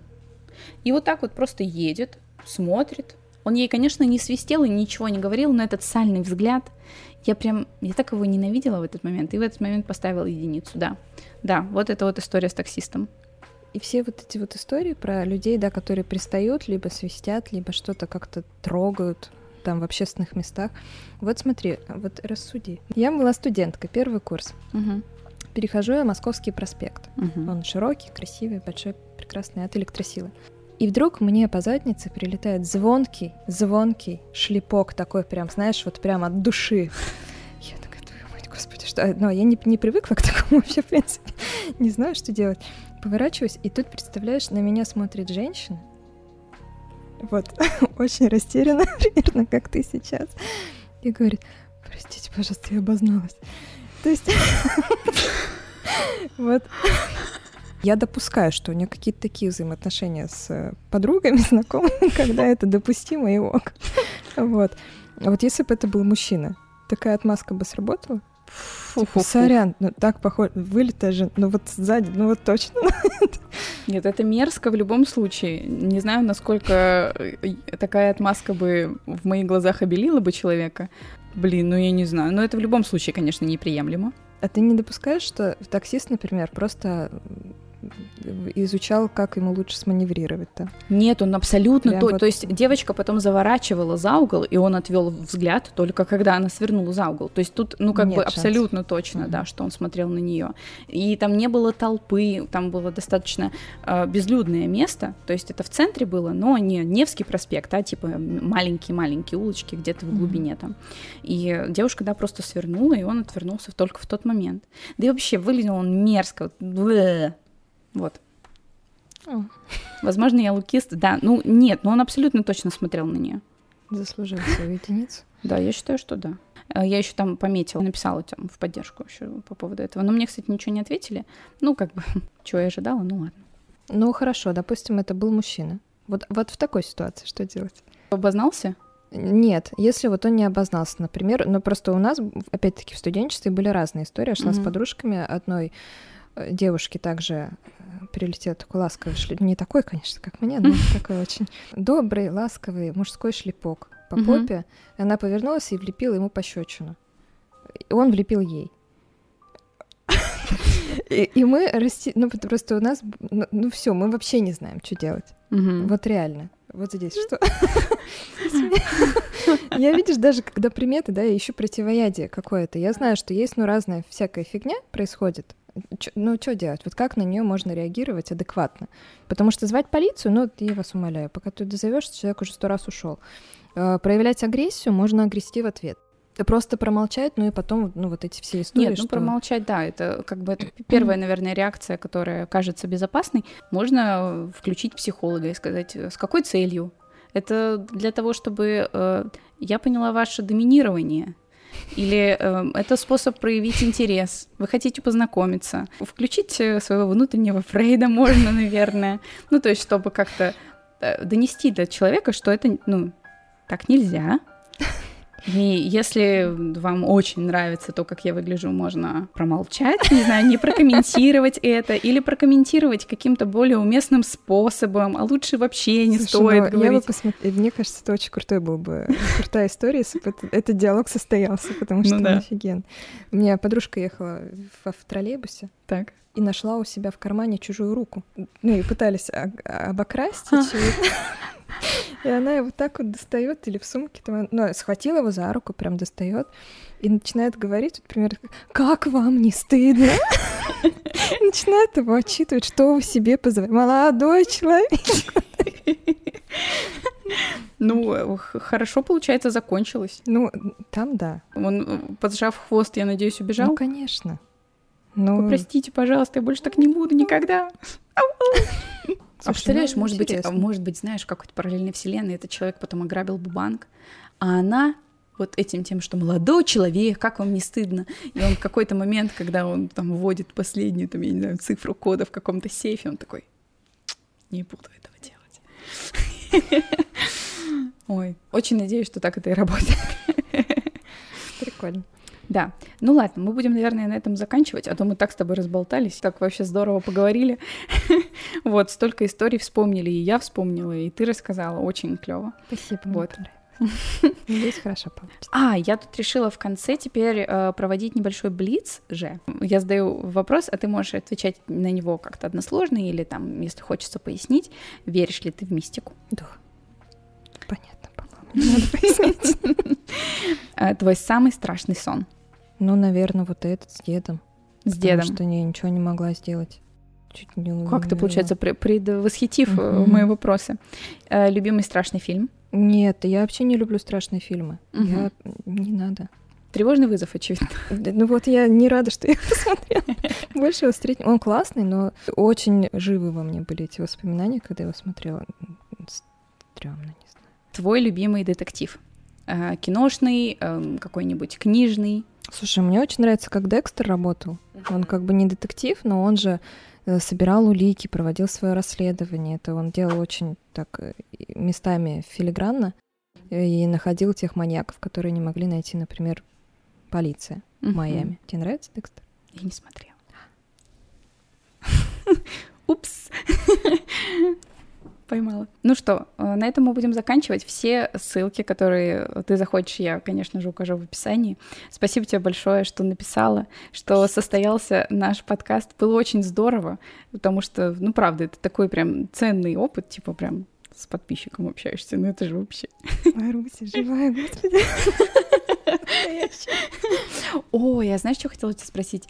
Эм, я когда вижу блогеров, на которых я там долго уже была подписана в течение какого-то времени, я когда вижу их в 3D, у меня такой типа какой-то, не знаю, странный поворот в сознании происходит.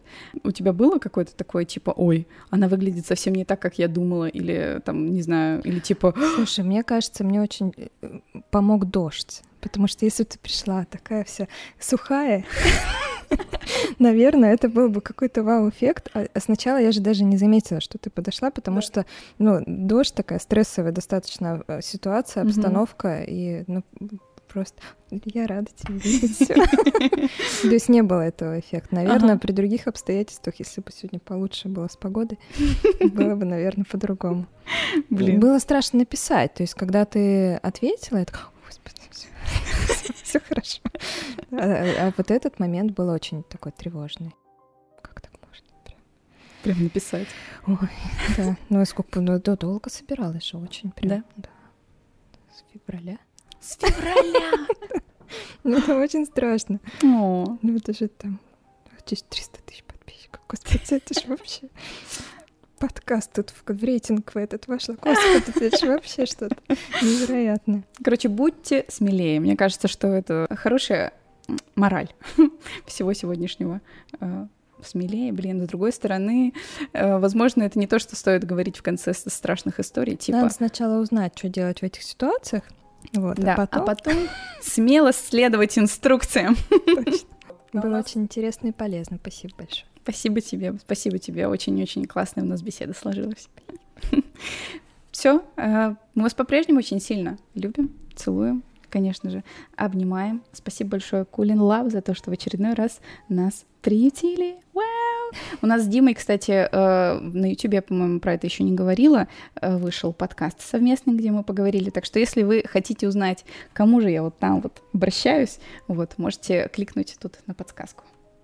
Всё. Вообще там больше рассказывается, как ты стала блогером. Да, да. Там есть про то, как я стала блогером, а, про то, как я отношусь к мистике. Всех же интересует этот вопрос. Вот, ну и всякие такие вопросы, которые очень насущные. Как мои родители отнеслись к тому, что я блогер. Короче, там очень много интересных личных историй. Вот. Все. Любим, целуем, обнимаем.